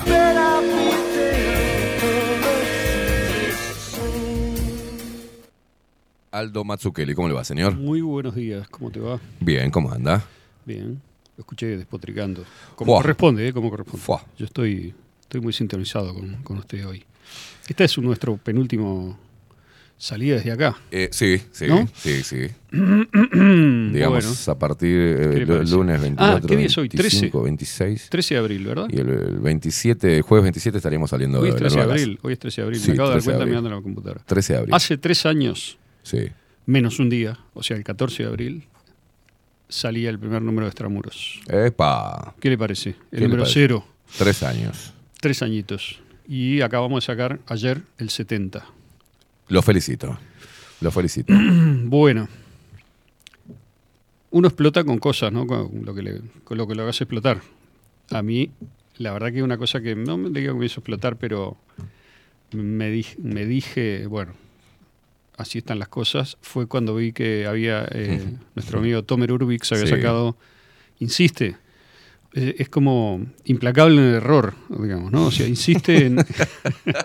insiste en, en- Es implacable en el error. Insiste en equivocarse. Sí. Entonces dije, bueno, esta vez le vamos a contestar, porque hasta ahora lo hemos dejado pasar, porque tampoco vale mucho la pena el observador, que tiene muy pocos lectores, pero digo, bastante menos que Extramuros, por supuesto, por cierto.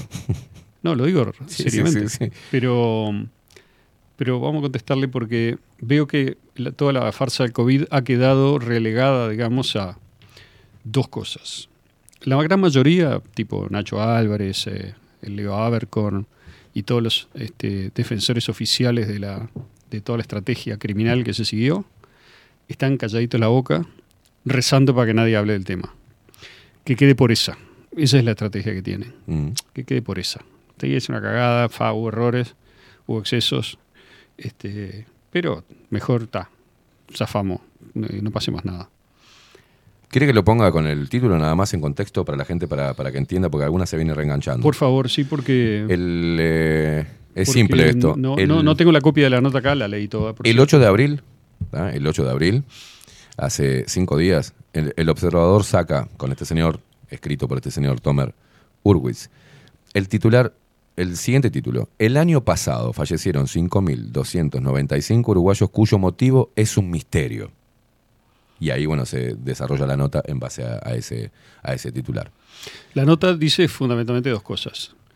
Dice que es un escándalo que hayan muerto 5.290 personas de más. Es decir, el 5.290 por encima del promedio de 33.000 que fallecen como promedio, como digo, todos los años.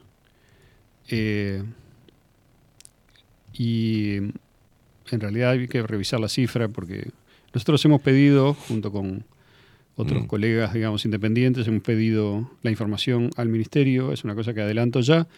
Nos dieron hasta el tercer semestre, trime- eh, trimestre del, del 2022, el último no. Es decir, que la información completa no la tenemos y se supone que no está disponible. Sin embargo, está porque el observador la acaba de publicar. Es decir, que los diarios alcahuete del poder sí tienen la información, pero la prensa independiente no la tiene. Eso es responsabilidad de la nueva ministra de Salud, porque el ministro anterior, con todos sus problemas, contestaba las- los pedidos de información, que es una diferencia que a mí me parece importante también. Bueno, Mire, lo que usted hacía referencia en el mismo artículo y textual eh, fue lo que dijo Giselle Tomaso, directora de la Unidad de Investigación Clínica y Epidemiológica Montevideo. Dijo, es inadmisible, inadmisible que en Uruguay, que Uruguay, perdón, tenga estas cifras de muertes inclasificables y es incomprensible que los periodistas se preocupen más por estos temas que los ministros de salud o que los propios médicos. Claro. Decir los periodistas es decir mucho, ¿no? Respecto a esto. Sí. Pero bueno. Bueno, y después eh, Urbix comete el, el- el- el ga- el gol, en, gol en contra, es un golazo en contra al ángulo, porque, claro, él tiene necesidad de mantener su línea que es, pase lo que pase, las vacunas no son. Pase lo que pase, las vacunas son buenas, son seguras y eficaces. Vaya y vacúnese, dese la séptima. Entonces, eh, para, para apoyar eso, que lo va a decir de cualquier manera, busca algo, manotea una estadística, este, que además la pone sin cita, o sea, no hay ningún link, no hay nada.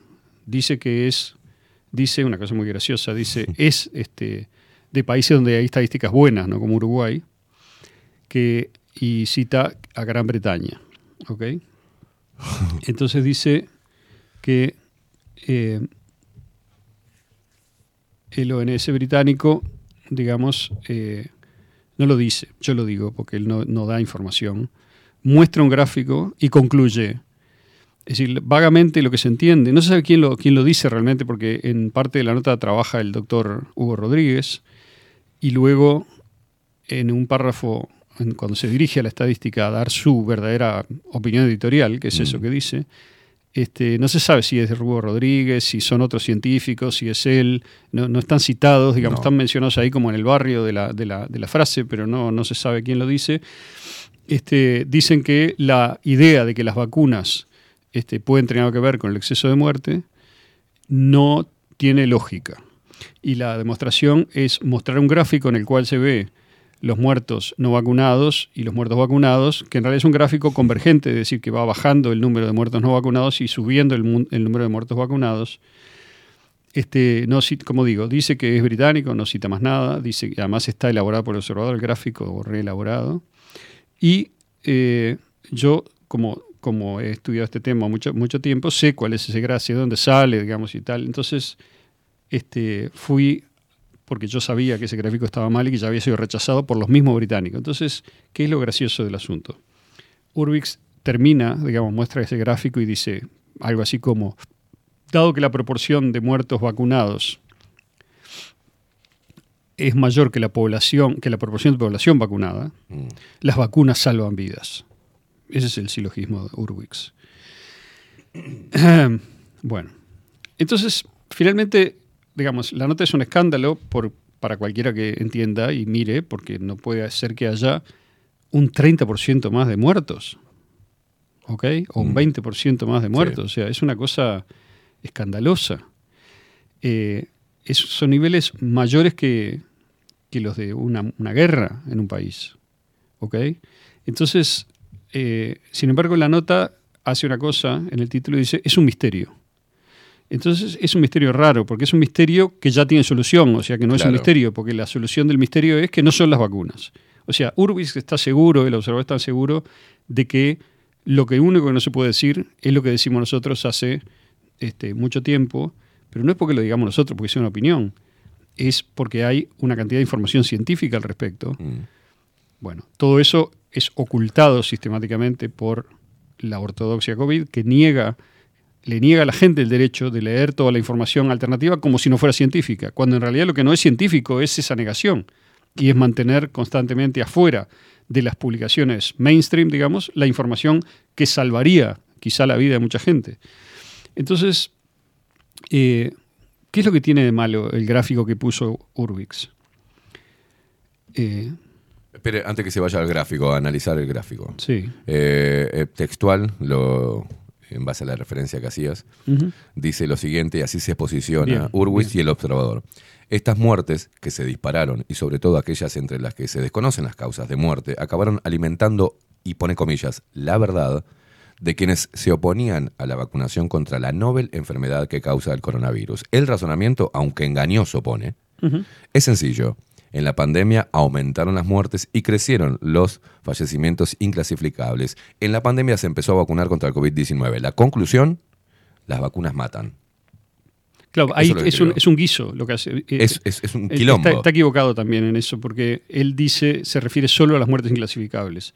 No, no, y las muertes clasificables por eh, crisis vinculadas al aparato circulatorio o por cánceres muy rápidos y demás, también están vinculadas, podrían estar vinculadas, científicamente, digamos, estudiado de muchas maneras ya, a determinados efectos de la vacunación. Yo no voy a entrar en eso ahora, ya está recontra publicado en Extramuros en Mm. particular, hay un montón de notas este, científicas sobre eso.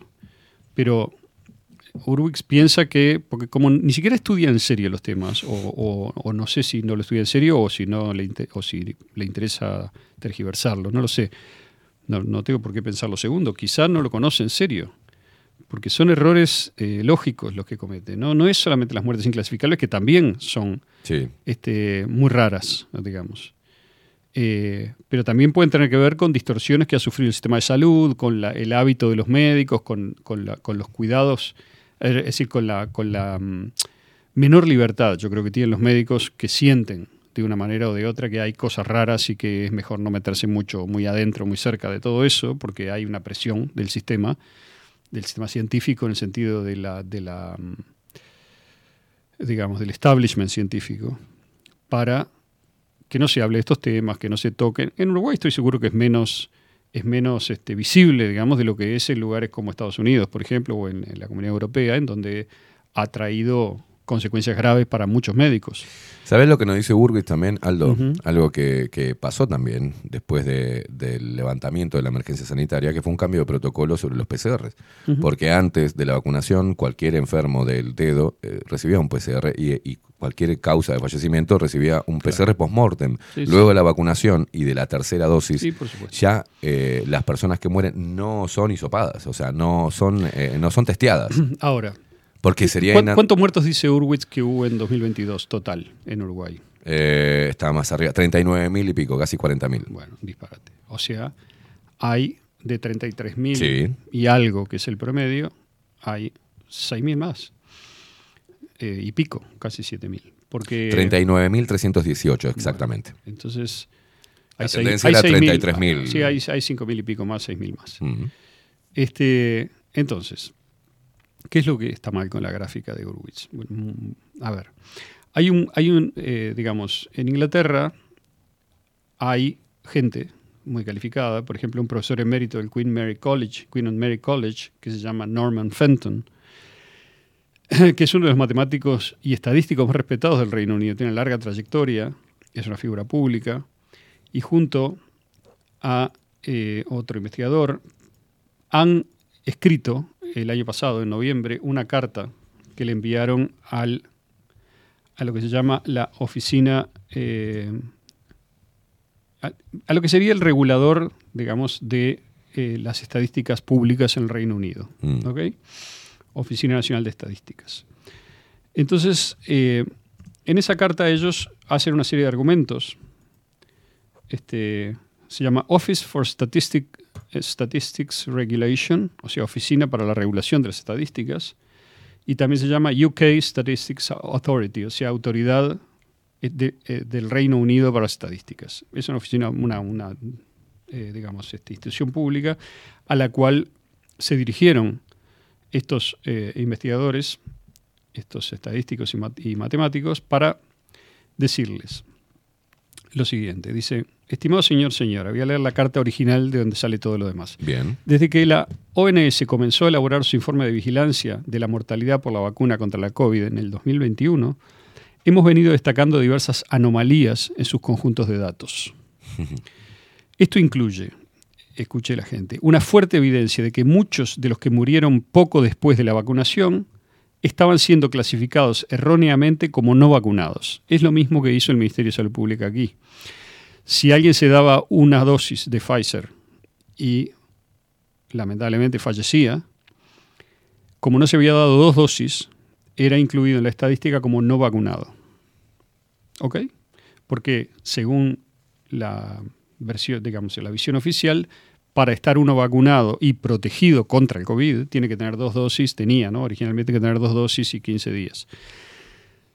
Pero es evidente dónde está el problema ahí. Si uno está tratando de ver si no ya está mirando la seguridad y, y- y eficacia de las vacunas, sino que está viendo solo la seguridad en el sentido de si pueden generar algún daño, tiene que tener en cuenta la primera dosis, porque hay gente, como está estudiado, que con una sola dosis ya siente o sintió efectos secundarios graves que han, han sido reportados y algunos, no muchos, pero algunos, muerte. ¿ok? Entonces, este, eso es lo primero que dice Fenton, eh, que dice Fenton, ¿no? Este, dice, fuerte evidencia que muchos de los que murieron poco después de la vacunación estaban siendo clasificados erróneamente como no vacunados, o sea que ese es el primer tema. El segundo tema, y un recuento sistemático insuficiente de las muertes ocurridas dentro de las dos primeras semanas de vacunación, es decir, antes de la segunda dosis, ¿verdad? En ese lapso intermedio. Eso es lo primero que decía la carta, que tenía sus referencias y demás. Y lo segundo concepto de la carta dice, mostramos que además de otras pruebas definitivas de la clasificación errónea y las muertes que faltan, hay A, una subestimación flagrante de la proporción de población no vacunada. Quiere decir, el Servicio Nacional de Salud británico estaba juzgando que había una proporción de gente vacunada mayor que la real. ¿Por qué es relevante esto? Porque si yo estoy comparando cuánta gente murió eh, no vacunada y vacunada y amplío artificialmente la cantidad de vacunados, ¿no? Entonces, lógicamente, en la cifra, digamos, de vacunados fallecidos, la proporción me da menos, ¿no? Porque amplía el universo. Eso por un lado. Y segundo, dice Fenton, que habían visto que había tasas de mortalidad que son a la vez disparatadas en varias categorías y completamente incompatibles con las tasas históricas. Y luego la carta concluía pidiéndole al regulador de estadística del Reino Unido la retirada pública del conjunto de datos de la ONS y la retractación de cualquier afirmación hecha por otros que se base en esos datos. Es decir, que dicho corto y simple, lo que le estaba pidiendo Fenton era que esos datos que son, según el juicio de Fenton, hasta, este momen- hasta ese momento equivocados, no fueran usados como los usa Tomer Urwix en el Observador, para justificar lo que no pueden justificar. Perfecto. Hasta acá uno diría, bueno, ¿quién es Fenton? Fenton es un señor que tiene una opinión. La el regulador nacional inglés no dijo nada y la estadística está en pie. Bueno, no.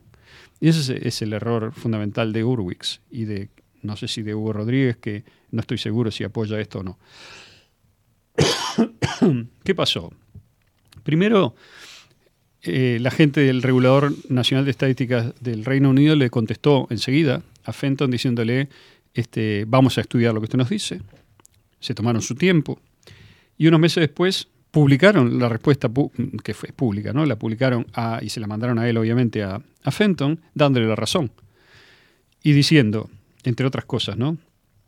Este, eh, en general, entonces, nuestro punto de vista ahora es que la publicación que usa Urwix no provee información sobre la efectividad ni la seguridad de las vacunas y no debe ser usada de esa manera. Es decir, que Urwix no puede concluir la vacuna salvan vidas, porque le está diciendo el mismo autoridad británica a la que él cita que no es así. Cosa que Urwitz ignora porque está mal informado, obviamente, y, y bueno, eso por un lado. En segundo lugar, dice también el regulador que la muestra usada por esa publicación que usa Urwitz no es representativa de la población en general y que faltan eh, gente joven y no vacunada. Es decir, que le da razón a Fenton también en eso. Por lo tanto, Urwix escribió una nota en el Observador que no tiene fundamento ninguno y su conclusión es inválida porque, digamos, porque cita una estadística que está en la que no creen ni siquiera los ingleses que la publicaron originalmente. Yo creo que con esto alcanzaría, digamos, no, hace falta abundar mucho más. Lo que debería hacer el observador es retractar la nota, decir que esta va a ser una estadística falsa, reconocidamente falsa por el gobierno británico que ellos citan como gran autoridad, y se terminó el tema, digamos. Este, con lo cual sigue en pie el problema que es lamentablemente así. Ojalá se demostrara lo contrario, pero tenemos sobradas muestras. A ver, voy a hacer otra aclaración. Yo por lo menos nunca dije que todos los muertos eh, en exceso que tenemos son de la vacuna. No lo dije porque no puedo afirmarlo, no lo sé. La opinión que yo considero más equilibrada es que un porcentaje son fallecidos por la vacunación, no sabemos cuántos, y otra parte, digamos, son fallecidos por los diferentes perjuicios y trastornos que trajo a la vida y a la sociedad las medidas que Sí, se sí, tomaron claro. durante la pandemia. Así es. Del aislamiento, el aumento que genera depresión, aumento de suicidios, adicciones, todo eso está mostrado, está recontrafirmado por mucha gente que piensa muchas cosas distintas, pero coincide en eso. Digamos, este, hay problemas con la atención a la salud en algunos casos también. Está equivocado también eh, Urwix Ah, ah, cuando... Es importante eso. Sí. Eh, Tanto los que interpelaron este, la pandemia como los que mm, se convirtieron en promotores de, la vacunación, ambos coinciden Correcto. en las muertes provocadas por el fenómeno pandemia. ¿no? Correcto. Eso- Entonces, los que dijimos del primer día, estas medidas son disparatadas. Mm. Me acuerdo de una nota de John Ioannidis que yo publiqué Sí. en Facebook cuando no existía Extramuros todavía, la traduje, la publiqué y después la publiqué en Extramuros. Eh, Ioannidis, el 17 de marzo, fíjate qué temprano, Mm. que yo eh, apenas leí y dije, claro, esto es, es así. O sea, decía, esto es una locura. Y me acuerdo que la imagen que ponía era, decía, no tenemos datos de esto, no sabemos ni siquiera si existe la enfermedad, ni cuál es su letalidad, nada, pero estamos tomando medidas extremas. Y dice, es equivalente a que a un elefante que lo ataca un mosquito sale corriendo desesperado y se tira por un precipicio. Claro. Digamos, bueno, esa imagen nunca me la voy a olvidar y creo que los que se pusieron del otro lado y empujaron todas estas medidas delirantes, que no tenían, nunca tuvieron apoyo científico de ningún tipo, No. sí tuvieron apoyo del establishment científico manipulado por aquellos interesados en imponer todo este fenómeno por diferentes causas, algunas causas de lucro, otras de transformación de la sociedad, que es lo que dijimos del principio. Todo eso, digamos, los que se pusieron de aquel lado se deberían acordar de la metáfora del elefante también, de la imagen del elefante, porque sin quererlo, no voy a atribuirles ninguna responsabilidad criminal, pero han contribuido a que hoy tengamos un 20 a 30% más de muertos en el Uruguay, muertos en el Uruguay por año, ¿ok? Y seguimos teniéndolo. Estamos hablando de estadística del 2022. Según la teoría Salinas, la pandemia terminó en julio del 2021 con la, gracias a la vacunación. Esa es la teoría oficial. Después cuando vino, digamos, este, la supuesta Omicron, yo no creo nada de todo lo que No. dicen, ¿ok? Nada. Ningún, todo es bullshit. Pero igual hay que usar el, vocabulario que fue usado para, entendernos. Cuando vino la supuesta Omicron, este, con otra pandemia del PCR, los muertos por la vacuna y por las demás causas que estamos repasando crecieron de nuevo y eh, tuvimos un 2021 con un escándalo de muertes y un 2022 con un escándalo de muertes que no se deben solamente a las muertes de enero a marzo, sino que ese fenómeno continuó. Porque Salinas también quiso explicar esto en la entrevista antes de irse, en su postrera entrevista con Emiliano Cotelo, quiso explicar el fenómeno y dijo que era por Omicron. Omitió decir, y dijo, una falsedad total, dijo que eran los no vacunados que habían muerto por Omicron. Esa es la teoría de Salinas. O sea, sigue mintiendo. Quizás Salinas no mienta técnicamente, sino que le informan mal los técnicos, y los técnicos uruguayos siguen, por lo que veo, eh, las eh, digamos, directivas que llegan de la Organización Mundial de Salud y de las entidades científicas burocráticos científicas que, a las cuales se deben en el mundo, de las cuales obtienen además viajes, financiación, participación, publicaciones. Es lógico, la ciencia es un sistema y el sistema tiene una jerarquía y los científicos en Uruguay, la inmensa mayoría, siguen esa jerarquía porque viven de eso. Entonces, es un tema de credibilidad una buena parte de lo que estamos viviendo. O sea, yo insisto, es un tema en buena parte de credulidad y de ignorancia también. Porque así como alguien que no es médico, digamos, puede mirar la información, juzgar, mirar los datos, tratar de compararlos con lo que ve a su alrededor, hacer ejercicios lógicos, digamos, de diferencia, ver cuál es la legitimidad de las diferentes fuentes que están publicando, así como lo puede hacer uno médico, con mucha más razón lo puede hacer un médico, un científico, que además tiene la enorme ventaja de tener la experiencia directa de tratar con enfermos, de ver cómo funciona el sistema, etc. Bueno, en fin. Entonces, obviamente Urwix no pierde oportunidad de, representar mal aquello que quiere atacar, o sea, la falacia del hombre de paja, ¿no? Mm poco menos que todo, todo el mundo que, critica, digamos, este, la ortodoxia COVID es un tipo que, no sé, es un terraplanista. Y no es así. nosotros hemos criticado eh, siempre desde lugares eh, informados y seguimos confirmando todos los días la posición, lamentablemente, porque los datos están a la vista. El único que trabajó sistemáticamente como periodista tratando de llevar adelante la línea oficial es Urwix o sea, el, que trabajó más sistemáticamente, porque mm. cuando había que vacunar a los niños empezó a trabajar unos meses antes avisando que había que vacunar a los niños. Cuando había que vacunar a los bebés, cuando hubo que liquidar al, juez Recarey, también trabajó. Cuando ahora sigue trabajando, o sea que la verdad que le reconozco, digamos, el espíritu de trabajo que tiene. O sea, siempre en el error, ¿no? Pero bueno. Con el correr de los meses termina el artículo del hombre en cuestión, de Urwitz. Eh, la distancia entre vacunados y no vacunados va acortándose. ¿Por qué? El impacto ha cambiado con el tiempo gracias al sesgo de los supervivientes, un aumento de las tasas de vacunación y la inmunidad inducida por la infección. Explicó la científica Kristen Patagani. Ah, mira, la inmunidad ahora sirve. Sí, sí, sí. En 2020 había desaparecido. Sí. Ah. Autora del bestseller, a pesar de que eh, la revista Nature había publicado que el simple pasaje por la enfermedad eh, creaba anticuerpos de por vida. Espere que ya le termino. No, por favor. Autora del bestseller You mm. Can Know Things. Ah, sí es, un, es un bestseller, entonces seguramente es cierto. No las notas, no los artículos científicos que hemos publicado, que son miles. Mira, usted ha hecho trabajo periodístico, estamos en el mismo rubro, y no se puede terminar algo así, como lo termina él con esto simple. Pese a la evidencia internacional, tanto Tomaso como Rodríguez insisten en que sería deseable que Uruguay mejorase el registro de muertes, el estudio de sus causas y el porcentaje de autopsias clínicas. Solo así podría gritarse Eureka. Está bien. O sea, reconoce, es un paso adelante. Reconocer la ignorancia es el primer paso hacia la sabiduría. O sea, claro. está bien, digamos, es evidente, lo, dice cualquier niño de escuela, digamos, que mira las cosas el primer día, ¿no? Claro. Bueno, a veces hay gente que le lleva más tiempo llevar, llegar, pero llegó. Llegó por lo menos a esbozar una sombra de duda. ¿verdad? No tiene dudas sobre lo fundamental, que es, no son, las vacunas no tienen nada que ver, son seguras y eficaces.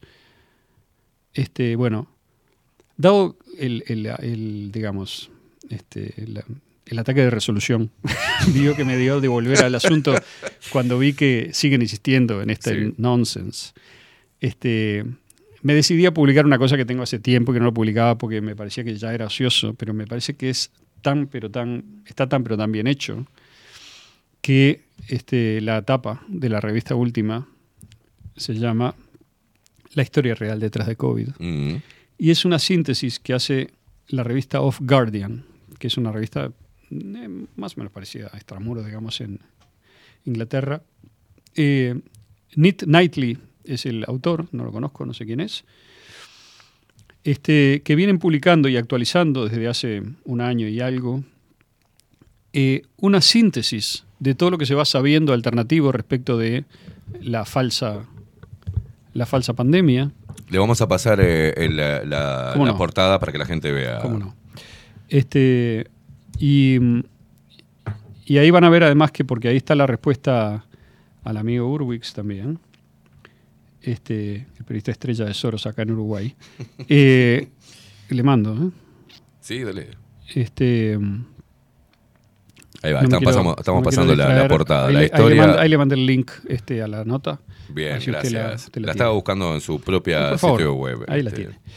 Entonces, eh, en la revista van a ver que también está la nota de Fenton, este, referida, las dos notas, la carta original y la nota, y la nota en la cual Fenton cuenta cómo el organismo regulador reconoció sus críticas y aceptó que la estadística estaba mal, la estadística de Urwix no sirve para nada. Bueno, entonces, ¿qué es lo que dice la nota de Off Guardian? Lo que hace es una síntesis ordenada de todo lo que hemos publicado en los medios alternativos serios, digamos así. ¿no? Es decir, problemas con los síntomas, problemas con el diagnóstico y las pruebas PCR, problemas con la con- contabilidad de casos y muertes, problemas con los encierros o lo que digas, como se llama, problemas con los respiradores, problemas con los mascarillas, problemas de vacunas, problemas con los datos de mortalidad, la planificación y el engaño deliberado, los motivos y quién se benefició.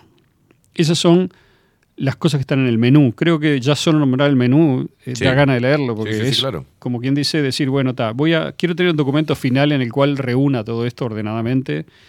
Y una de las virtudes que tiene este trabajo es que tiene muy poca opinión. Al final tiene unas conclusiones, que dice conclusiones, claramente es una parte de opinada y opinable. Yo creo que comparto la mayoría de las conclusiones de Of Guardian, de Knightley, pero lo que es más interesante es que no hay ninguna opinión, simplemente hay datos, links, cosas y conceptos, ¿no? Los conceptos se los voy a leer, ¿quiere? Sirven también como, como síntesis un poco de lo que pensamos, ¿no? O sea, uno. Le O sea, comento, en este momento dígame. estamos este, pasando en imagen el, el artículo de Extramuros para que la gente eh, lo, lo, lo un poquito. Parte por parte. La parte de uno se refiere a los síntomas. Y, y entonces está organizado así.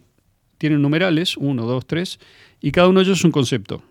Después hay eh, una serie de links y ejemplos o de desarrollo, un desarrollo que no es muy largo en Mm. cada uno de los de notas, de los puntos, para que, digamos, este, quede estructurada el razonamiento. Primero, COVID y la gripe tienen síntomas idénticos. Mm. Entonces hay una explicación de por qué no existen síntomas o conjunto de síntomas exclusivos o específicos de COVID y solo de COVID. Todos los síntomas de COVID son comunes a muchas otras enfermedades y afecciones, incluida la colección de infecciones respiratorias comunes conocidas coloquialmente como gripe. Bueno, muestra cómo los expertos, el NHS, etcétera, etcétera, todos admiten esto.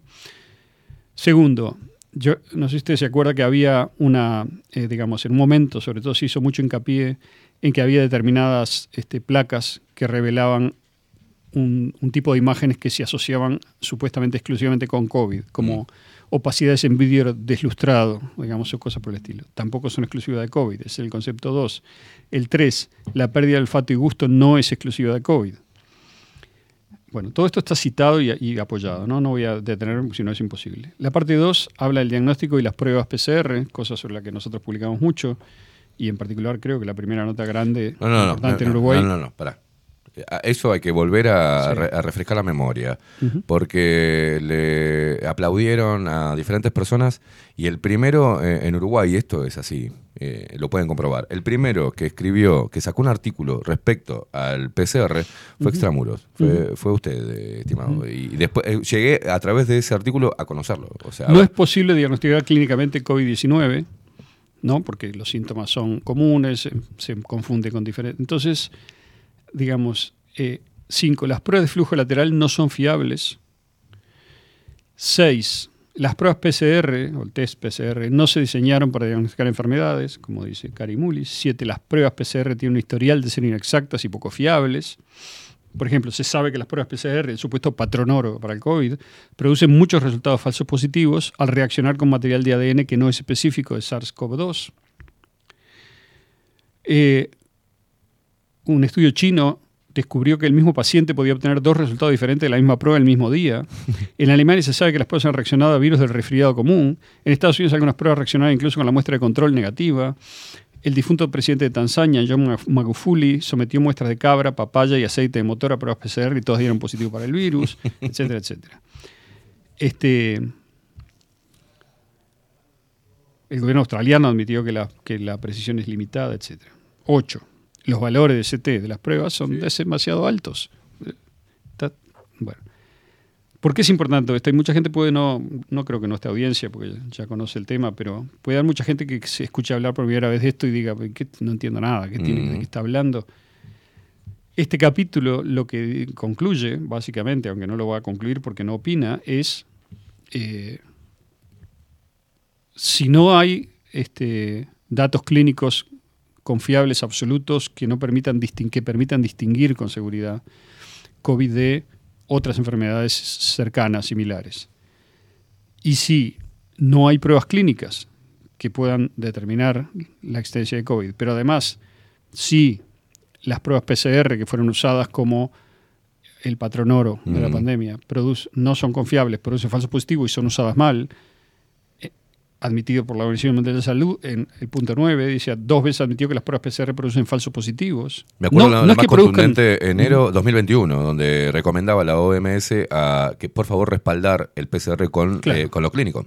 Claro, lo por esta que- misma razón. Lo ¿no? que pasa es que es como una serpiente que se muerde la cola. Lo Claro. clínico no te asegura y el PCR tampoco. Porque lo clínico estaba determinado Entonces, según el protocolo. el- los síntomas daban. El mecanismo eso. es perfecto, generas una, una especie de convencimiento Mm. colectivo en el personal médico y demás, de que la conjunción de síntomas clínicos de, de este tipo más un PCR positivo, la combinación, te da, digamos, una conclusión determinada. Yo no voy a opinar acá, estoy transmitiendo lo que, lo que estoy transmitiendo. Eh, hay gente. eh, ¿Cuáles son las dos posiciones acá? Que yo creo razonables las dos. Una posición dice: no, hay, no existió nunca un virus distinto. Puede haber habido alguna variante del coronavirus, pero básicamente lo que hay es el mismo tipo de enfermedades pulmonares de siempre. Estamos hablando del 2020 acá, ¿no? Sí. Este, y una serie de protocolos y de convencimientos transmitidos al personal médico en el mundo para que interpretasen esos signos más esta prueba PCR fraudulenta como una enfermedad nueva. La gente que, igual que todos los años, se enfermó, digamos, este, con, gravemente de alguna cuestión pulmonar eh, con PCR positivo fue leída como COVID y eso confirmó para los médicos honestos, digamos, la existencia de la enfermedad. Esa es una de las... Este, es una especie de psicosis colectiva que lleva a una lectura de la realidad que parece estar confirmada, pero en realidad el fondo de todo es el PCR, el problema. Y ese PCR es... Otros dicen, no, sí, hay un, sí hubo un virus nuevo, pero entonces la pregunta que hay que hacer ahí, yo digo, perfecto, no soy médico, he hablado con médicos que están convencidos de una y de otra, pero si, si sí hubo, entonces, ¿cómo explicar que hubo muchos menos fallecidos este, que en otros años y desapareció la gripe? Claro. Es decir, La gente si dejó de morirse de neumonía. Si, de- tenés una pandemia, digamos, tremenda, tendría que haberse sumado a los casos habituales de gripe y demás. No, se, no vale ninguno de los argumentos alternativos, ¿no? Mm. A la- las mascarillas, que evidentemente no funcionan, son las que evitaron, eh, digamos, la, la gripe y las muertes, el aislamiento es el que evitó la gripe y las muertes. No está demostrado que ninguna de esas cosas evite nada. Es otro argumento ideológico, por decir así, que fue metido junto con todos los demás para, para marcar una especie de convencimiento de que la realidad que estamos viviendo era determinada realidad, machacado por estos periodistas, digamos, repetidores de dogma sistémico que se impuso en el 2020. Hay que destacar que muchos periodistas en diferentes países hicieron ese pedido de informes y no podían, eh, llevando el registro en diferentes países, este, mostraban una baja significativa en las muertes por neumonía o por eh, la propia son, gripe. O los sea, números son indudables. en Uruguay murieron 185 personas atribuidas a COVID después de hacer la revisión en el- todo el año 2020. ¿Dónde está la pandemia? No está. Este, el argumento circular es, es por el aislamiento, pero Uruguay no se aisló. No, no fue un país que se aisló como No. Australia, ¿no? Entonces, eh, bueno, dicho sea de paso, en, en todos lados, cuando se empezó a vacunar, que lamentablemente es una de las sospechas más terribles, además de todas las demás cosas, es que algunas de, las, de los lotes de las vacunas generan daños graves y enfermedades crónicas o a largo plazo y muerte. Entonces, eh, no discutamos ahora las causas, podemos ver al final. Bueno, sigo con los puntos. La base científica de todas las- Entonces, perdón, antes de entrar, porque no quiero dejar abierto lo anterior, porque hay mucho médico honesto en Mm. el mundo y yo de ninguna manera quiero meterme con ellos. Lo que estoy diciendo es, hay dos opiniones. Una es, es una especie de ilusión colectiva y efectivamente hubo gente enferma, pero también es verdad que usaste el respirador de una manera que no se usaba por recomendación, que aplicaste protocolos que son complicados y pueden agravar la enfermedad, que tenías todos los años gente que tenía cuadros similares con enfermedades pulmonares, esta vez los atribuimos a COVID, etcétera, etcétera. Esa es una visión. La otra es, hay, hubo una, un virus nuevo que generó algunos casos, pero muy pocos. No dan, digamos, ni cerca para hablar de una pandemia. Cualquiera que entienda las cifras y las mire y entienda cómo fueron producidas, se da cuenta de que hubo un inflamiento infernal de casos. La inmensa mayoría de los casos, lo dijimos en el 2020 ya y 21, son falsos, son PCR positivos con gente que no tiene nada. Inventaron la idea de asintomático. No hay nada, ni ningún asintomático. Asintomático no es nada eso. Eso es un PCR positivo falso y nada más. Está lleno de casos de gente que la obligaron a quedarse en la casa, no sé qué, está lo más bien. O se inventaba que le dolía un poco la cabeza o cosas por el estilo, pero eso no es nada, eso no es una pandemia, no es COVID, no es nada. Eso es una sugestión y un PCR positivo falso. ¿ok? Eso por un lado. Pero se deduce inmediatamente de eso que si el PCR es el criterio para decir que una persona tiene COVID, si una persona muere por cualquier causa con un PCR positivo, es muerto COVID, están infladas las dos cifras inflado inmensamente la cantidad de enfermos, por además haber usado el PCR a, a CT a un CT inadmisible, Mm. que arroja 97% de falsos positivos por encima de 40, o de 35, no me acuerdo, eso está en la nota aquella del, de Sí. diciembre del 20. Y eh, por otro lado, digamos, este, lo mismo se aumenta la cantidad de fallecidos COVID. Pero además la manipulación es muy clara en el hecho de cómo se manipuló el uso del PCR con y sin vacunación, antes de vacunarte, después de vacunarte. O sea, está todo, está, todo muy claramente coordinado desde la OMS y demás para, siempre con un argumento aparentemente médico, científico, pero el que lo mira críticamente se da cuenta de la coherencia en el otro sentido, ¿no? que es construir una realidad alternativa para imponer determinados cambios en la sociedad. Aldo, eh, ¿te acordás el número exacto de, de la cantidad de casos en Uruguay cuando fue decretada la emergencia sanitaria? ¿Cuántos casos llevaron a decretar la emergencia No. sanitaria el 13 de marzo? No. Creo que eran muy pocos. Sí, sí, menos de 10. Eh, Era, Sí. no, no llegaba a una decena. No, no me acuerdo. Ahora, ¿te acordás? No importa, igual, digo, porque son falsos, ¿no? Está, Es pero como- igual, el- en base eh, Ajá. a qué decretaron la emergencia La emergencia sanitaria. sanitaria se y decretó- cuando se levantó. ¿cuántos había? Claro. O sea, eh, eh, Sí, mucho más. Había tres mil y pico de positivos cuando levantaron la emergencia sanitaria, Sí, sí, porque sí. decían que el 85%, eso fue el 5 de abril, es un artículo del 2022, que el 85% de la población había recibido la primera Pero dosis de uno no, puede entrar a discutir de vuelta, ¿verdad? No, O sea, pero por eso, ¿en qué, en qué se basan? eh, Esto para hacer sentido común. Si había menos de 10 casos en, en un país de casi sí, o 4 pon- o millones de ponele habitantes. 100, no me acuerdo. Pero 100. Declaran una emergencia sanitaria, pero luego la levantan con 3.000 y pico de casos. Entonces, eh, es evidente que todo el mundo hizo lo mismo por una orden superior. claro. Una orden de arriba estimulada con presión política y plata. Y presión mediática, ¿no? sí, sí. Y presión de la comunidad científica usted le llamó oficial, en la ortodoxia COVID y demás. No. Los científicos de túnica. Los políticos de túnica. Bueno, después, punto 10, la base científica de todas las pruebas COVID es cuestionable, es decir, todos los tests, tanto el PCR como el flu- flujo lateral, etcétera, etcétera. Explica por qué, cómo se armó, con lo de Corman Drosten, todo esto lo publicamos en la revista. Todo lo que hablo está publicado más de una vez, eh, referido y demás. Parte 3, casos y muertes. Punto 11. Un gran número de casos COVID son asintomáticos, lo que decía hoy, o sea, en realidad no son nada, ¿no? No tienen ningún síntoma. Son nada más que inventos del PCR, convencimiento de la gente. No, el asintomático fue algo ya demasiado, ¿no? 12. La cifra de casos asintomáticos carecen intrínsecamente de sentido. Desde el inicio de la pandemia, un caso COVID se ha definido en términos que garantizan inflar artificialmente las estadísticas. Hay una cantidad de, de, de formas de mostrar esto. Eh, La primera vez en la historia que se tomaba a las personas sanas como una posible, un Claro. potencial este, un peligro. ¿no? Sí, sí. 13. Las muertes COVID se crearon mediante manipulación estadística, lo mismo que acabo de decir.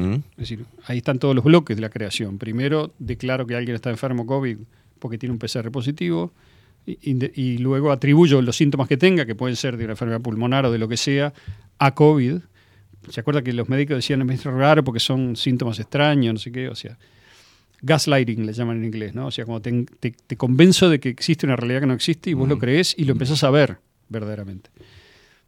Bueno, y luego esa misma manipulación inicial de los casos genera manipulación de las muertes. Pero además se cuidaron muy bien de que cada muerto COVID quedara aislado, se enterrara sin que lo viera nadie, digamos, no hubiera eh, autopsias, no hubiera ninguna forma de dudar de el decreto.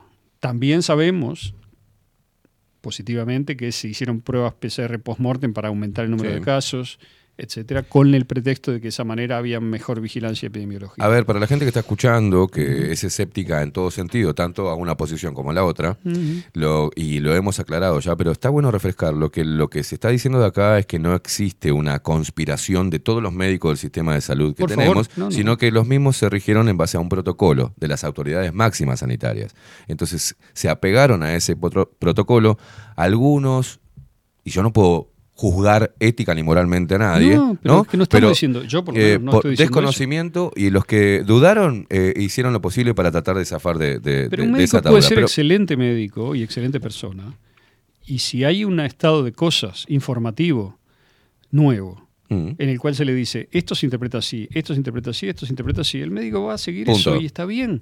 O sea, es... Porque no tiene por qué ser más, infectólogo, el ni médico, el epidemiólogo, ni nada. de salud, el, el presidente, el- los políticos, todos se guían por lo que el sistema les informa y son gente sistémica Mm. que sigue la lógica del sistema, porque con cierta, digamos, con cierto fundamento dicen, bueno, pero si dejo de creer en esto, entonces no mi propio cargo no tiene sentido. Claro. Soy el presidente o el, soy el ministro de salud o soy el, lo que sea, el cargo que sea, de un sistema que está todo podrido y se cae a pedazos. Y eso es, es parte del chantaje, digamos. Lo que venimos diciendo el primer día es, lo que está mal es el sistema, no cada persona individual. Lo que está en crisis es el sistema científico y el sistema de gobierno en Occidente, la sociedad misma. Eso es lo que está en crisis. Por lo tanto, eh, Personalizado. la responsabilidad es verdad O sea, que se licúa. Claro. Yo no puedo cambiar eso. Eso muchos lo toman como, y se, y se han enojado Sí, sí. contigo, que te- no, no, no eximas de responsabilidad. a la yo no, no, no. Yo no digo eso tampoco. Lo que estoy diciendo es, Nosotros hemos caído en nuestro Ah. propio rubro también a, a señalar a un Tomer Urwitz, Sí. con algo, con- siempre en el medio y diciendo, bueno, es pero yo a un que periodista tengo derecho a pedirle sentido crítico, Claro, independencia, claro. más, que a un pres- más que a un político. Sí. Más. Sí, claro que sí. ¿no? Porque son profesiones naturalmente distintas, de naturaleza diferente. Un- Una persona sistémica que trabaja dentro de un sistema por el bien del sistema, supuestamente, aunque sea corrupto, y eso es otra discusión Sí. aparte, que también la podemos dar. Pero no estamos hablando de eso ahora. Estamos hablando de cómo el sistema mismo presiona a todas sus piezas fundamentales para que sigan la línea. Exacto. Y si no, pasan cosas, ¿no? Como le pasó al presidente de Tanzania, al presidente de Burundi, que se Mm. murieron, ¿no? Misteriosamente los dos. Después de haber sido vocal- vocales críticos de los sistemas Claro. que presidían. Bueno. Parte 4. Encierro. Los encierros no evitan la propagación de enfermedades. Bueno. No hay evidencia de que limiten nada, digamos, no sirven para nada. Son, fueron encierros falsos, de pacotilla. Te encierro, pero puedes ir al supermercado.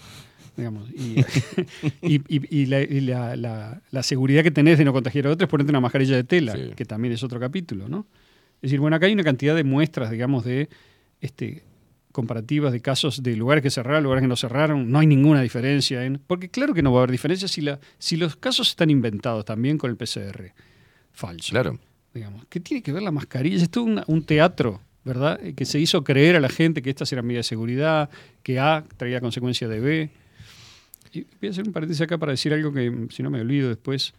Yo creo que la manipulación, digamos, todo esto, yo lo dije muchas veces, tiene la estructura de un chantaje, ¿ok? Mm. ¿Qué quiere decir? ¿Cuál es el chantaje? Ah, ¿Sobre quién se ej- ejerció el chantaje? El chantaje se ejerció sobre la gente más joven. Los viejos no importan. Es decir, a muchos lamentablemente se le aplicaron protocolos que le trajeron la muerte, ¿ok? Eh, eh, sobre todo en algunos lugares, en Italia, en España, en el Reino Unido, en Estados Unidos, en algunos mm, estados. Eh, pero en todo caso, esa no es la población que le... Porque yo parto de la siguiente hipótesis.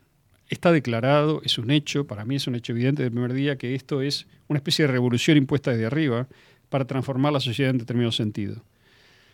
¿En qué sentido?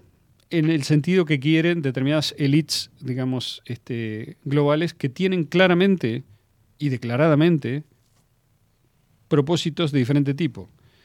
Entre ellos hay muchos que además se beneficiaron mucho económicamente, eso también está mostrado. El mecanismo es un mecanismo de robo global, de transferencia de fondos públicos a privados, digamos, eh, a gran escala, una FANI a gran escala, pero eso es una parte. Hay otra parte que es conceptual. Entonces, decía, tiene la estructura de un chantaje. Entonces, ¿por qué? Porque cuando se quiere imponer algo de arriba para abajo hay que hacer sentir el poder del de arriba al de abajo. Y sobre todo eso se, hizo en el nivel de los gobiernos con palo y zanahoria, como siempre. ¿no? La zanahoria es te doy más plata, digamos, te doy más préstamos, te doy préstamos para la, la emergencia, blanditos, que ¿no? te vas a beneficiar vos, te van a lucir bien tus políticas, vas a quedar como un gran político. Y de paso, este, yo voy a cobrar los intereses y demás, y vas a estar abajo de mi pata discursivamente y haciendo la revolución conmigo, por decirlo así. Claro. ¿La revolución cuál es? El, el gran reseteo y la idea de llevar al mundo a una nueva normalidad, como Sí. dijeron. Bueno, perfecto. Todo eso vinculado con la Agenda 2030 y tal. Todo está publicado, todo está dicho, todo está explícito. Ya lo, lo dijimos muchas veces. Pero digo, la estructura del chantaje entonces tiene que concentrarse no solamente en el nivel de los políticos, no solamente en el nivel corporativo, por ejemplo, de los médicos, donde también claramente la presión fue gigantesca desde arriba y vino acompañada por una por incentivos por portarse bien, por castigos por no seguir la línea y por este, una, una, una sensación general de que si te salías de la línea te iba a ir mal, que mejor te quedaras en el molde o te quedas en la línea. Perfecto. Aparte de el- lo que se produce naturalmente, que es el linchamiento ¿no? de, los eh, Pero ahí va. científicos Pero y ¿a dónde- médicos. que, ahí claro, llego a la parte que me importa más, que es la parte de la sociedad. Y por eso, ¿por qué insisto en que esta estructura de chantaje tiene una pata fundamental que es en el nivel de la sociedad y para lo cual los medios contribuyeron muchísimo? Claro. Estos medios que por eso hemos criticado.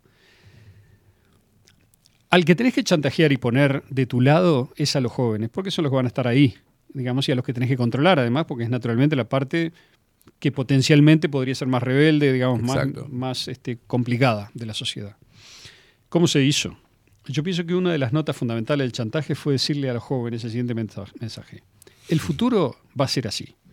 Transhumanista, este, eh, con la Agenda 2030, eh, tecnológico, lo que sea, científico, entre comillas, con una C grande. Y vos, si querés formar parte de ese futuro, tenés que obedecer. Tenés que comprar este verso. Los que se le oponen son todos fascistas, son todos conservadores, son todos este, no sé qué, negacionistas, terraplanistas. Ultraderechistas nazis. Vos sos de los buenos porque estás haciendo los deberes. Ese es el lado, eh, te doy esto si me das esto. Mm. ¿Ok? Y el lado, vamos a decir así, eh, eh, buenista del chantaje, es decirle, y si no lo haces, vas a matar a tu abuela. ¿Ok? Eso fue tremendo. Entonces, esa mezcla que es, si te portás bien, vas a seguir cobrando tu sueldito, vas a seguir tener tu trabajito, vas a tener tu bequita, te va- vas a poder mover por el mundo mientras nosotros queramos y lo que nosotros queramos. Vos obedecé que el futuro es para allá. O sea, el chantaje fue, si querés ser parte del futuro, tener un futuro, tenés que obedecer. Mm. Y yo veo que lamentablemente, como la estructura es esa y nadie es bobo, todo el mundo se da cuenta de que esa es la estructura, y ese es el bloqueo que se genera cuando querés argumentar con una persona más joven. Se trancan. Les mostrás los argumentos, gente racional, inteligente, se trancan. ¿Por qué? Porque no trancarse es admitir una cosa muy fea, haber cedido a algo muy sucio. Con lo cual, lamentablemente, esa es la estructura mental o espiritual de la sociedad que tenemos ahora. Es una sociedad que fue chantajeada masivamente, que aceptó bajar la cabeza y aceptar el chantaje, y que ahora está desesperada tratando de ocultar que lo hizo. De ocultarse a sí mismo que lo hizo, no a terceros. Bueno, qué buen ejemplo Ese que es el haces con, el tema de los jóvenes respecto a algo que está ocupando lo- la noticia de hoy, que es el la posición de los gremios de estudiantes eh, con el tema de Java. O sea, ahí tenés una, ¿no? Están hablando de democracia, de libertad, están interpelando el gobierno de, de- de turno. Este, A mí me gustaría mucho que los y- jóvenes y peleen. ¿Qué hicieron, qué hicieron en, digamos, en pandemia? Nada. que un joven pelee por contra el disciplinamiento, me parece bien, en Mm. parte. Es lo que hay que hacer. También los otros tienen que pelear Y- por el disciplinamiento. Es una pelea que hay que dar. Y es lo Pero que siempre se da de manera natural, digamos, cosa, digamos, natural. Yo no veo mucho, mucha gente peleando contra el disciplinamiento. Lo que veo son jóvenes disciplinados. Son todos como el foro de Davos. digamos, Exacto. todos están con la agenda. O sea que son los más ultra mega disciplinados de arranque. Sí. ¿Cuál es la rebeldía que tienen? Si me explican. Bueno, es lo que O sea, te estoy diciendo. Por un lado están repitiendo las consignas de la izquierda de los 60, Mm. o sea que eso está más, más ¿cómo te voy a decir? Es más oficial que, que el dulce de leche, digamos. O sea, eso es ser rebelde contra quién. ¿Contra quién? Y luego, lo- la otra parte que veo de los militantes de hoy es que son unas ovejitas obedientes del viejo Schwab. Sí. O sea, y de Soros. Y de Soros. Y de Gates. ¿Esos son los rebeldes? Ah, no. O sea, no, dame rebelde de verdad, eso no es nada. Eso, esos son más oficialistas que el, que el rey. Son Mm. más oficialistas que el ministro, ministro de Educación, digamos, los militantes estos que veo, Sí. Los líderes. Y bueno, es una sociedad que está toda ovejizada, lamento decirlo, toda no, pero una parte, por lo menos. Entonces, que no me vengan a hacer el argumento de que son rebeldes, de que están contra el disciplinamiento, si son ellos los que están disciplinando a la sociedad, son los jóvenes los que están disciplinando a, los viejos, diciéndoles, tenés que obedecer la Agenda 2030, tenés que, este, no puedes hablar de estas cosas, Sí. tenés que cumplir con la censura, si censurás a cualquiera que critique la versión oficial de Davos, sos de los míos, este, son básicamente fachitos. ¿eh? Poco les importó a estos jóvenes este, la democracia, la libertad, el atropello, No, la no, persecución claro. en pandemia, ¿no? Exacto. Entonces, o sea, es una sociedad que está enferma. No puedes defender a ninguno de los, de los dos lados porque los dos lados son sistémicos. Uno es sistémico al modo viejo y otro es sistémico al modo nuevo. ¿no? Uno es este, Siempre funcionales a lo mismo. disciplinador al modo viejo y el otro disciplinador al modo nuevo, que es peor que el viejo, te Mm. diría casi.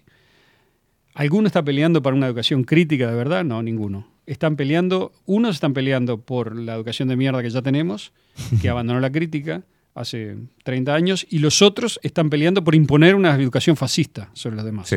en donde solo, digamos, se pueda decir lo que dice Schwab. Esos son los militantes jóvenes. Bueno, lo bueno de los jóvenes es que todavía pueden cambiar, pueden Sí, aprender, claro. y yo tengo toda la confianza que lo van a hacer, que se van a dar cuenta, llegado el momento de que cayeron en algo en lo que no tenían que caer.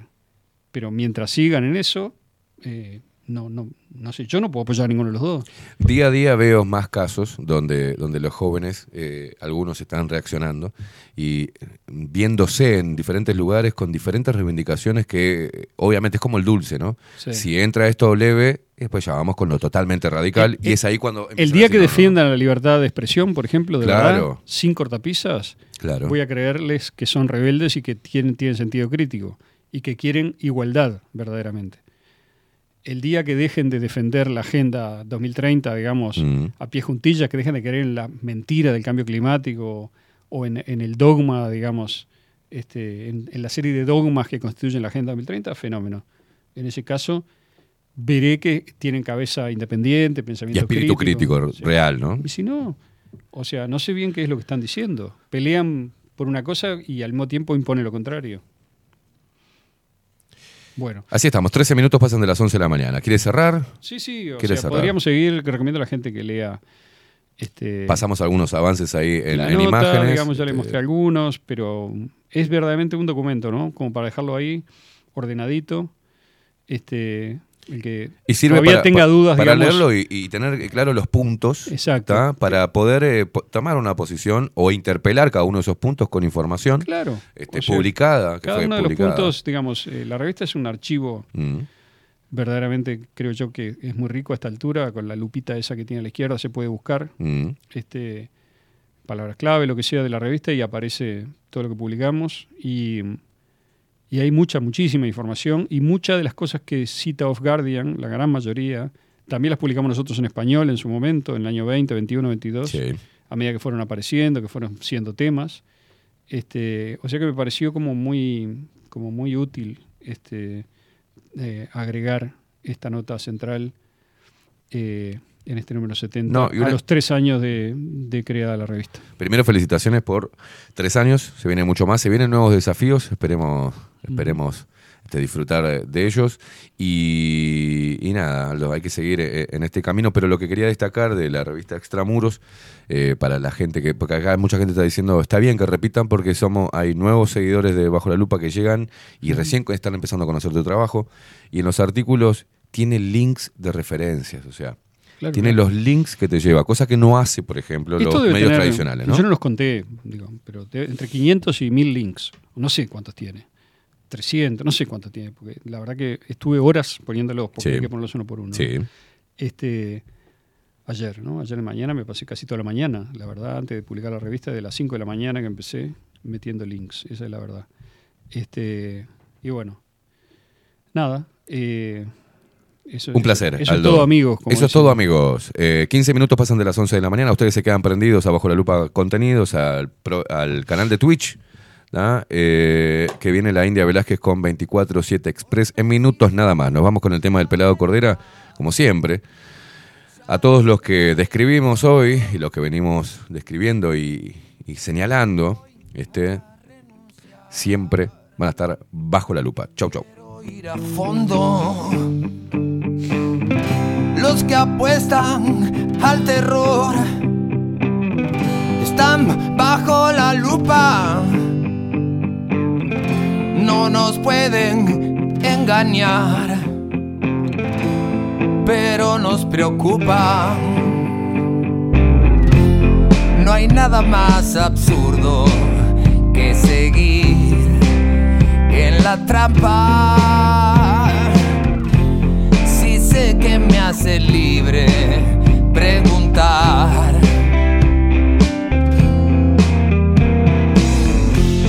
Una simple pregunta muchas veces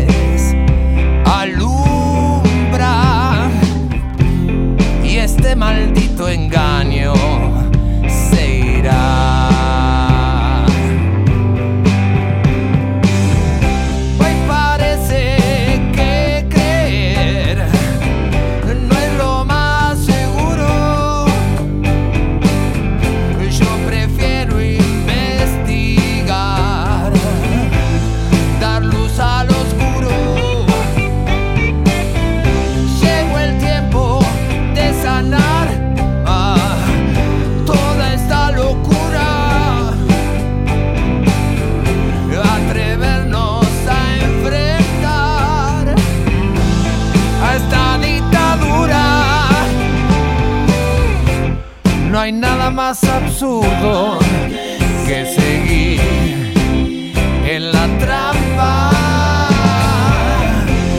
Si sé que me hace libre preguntar.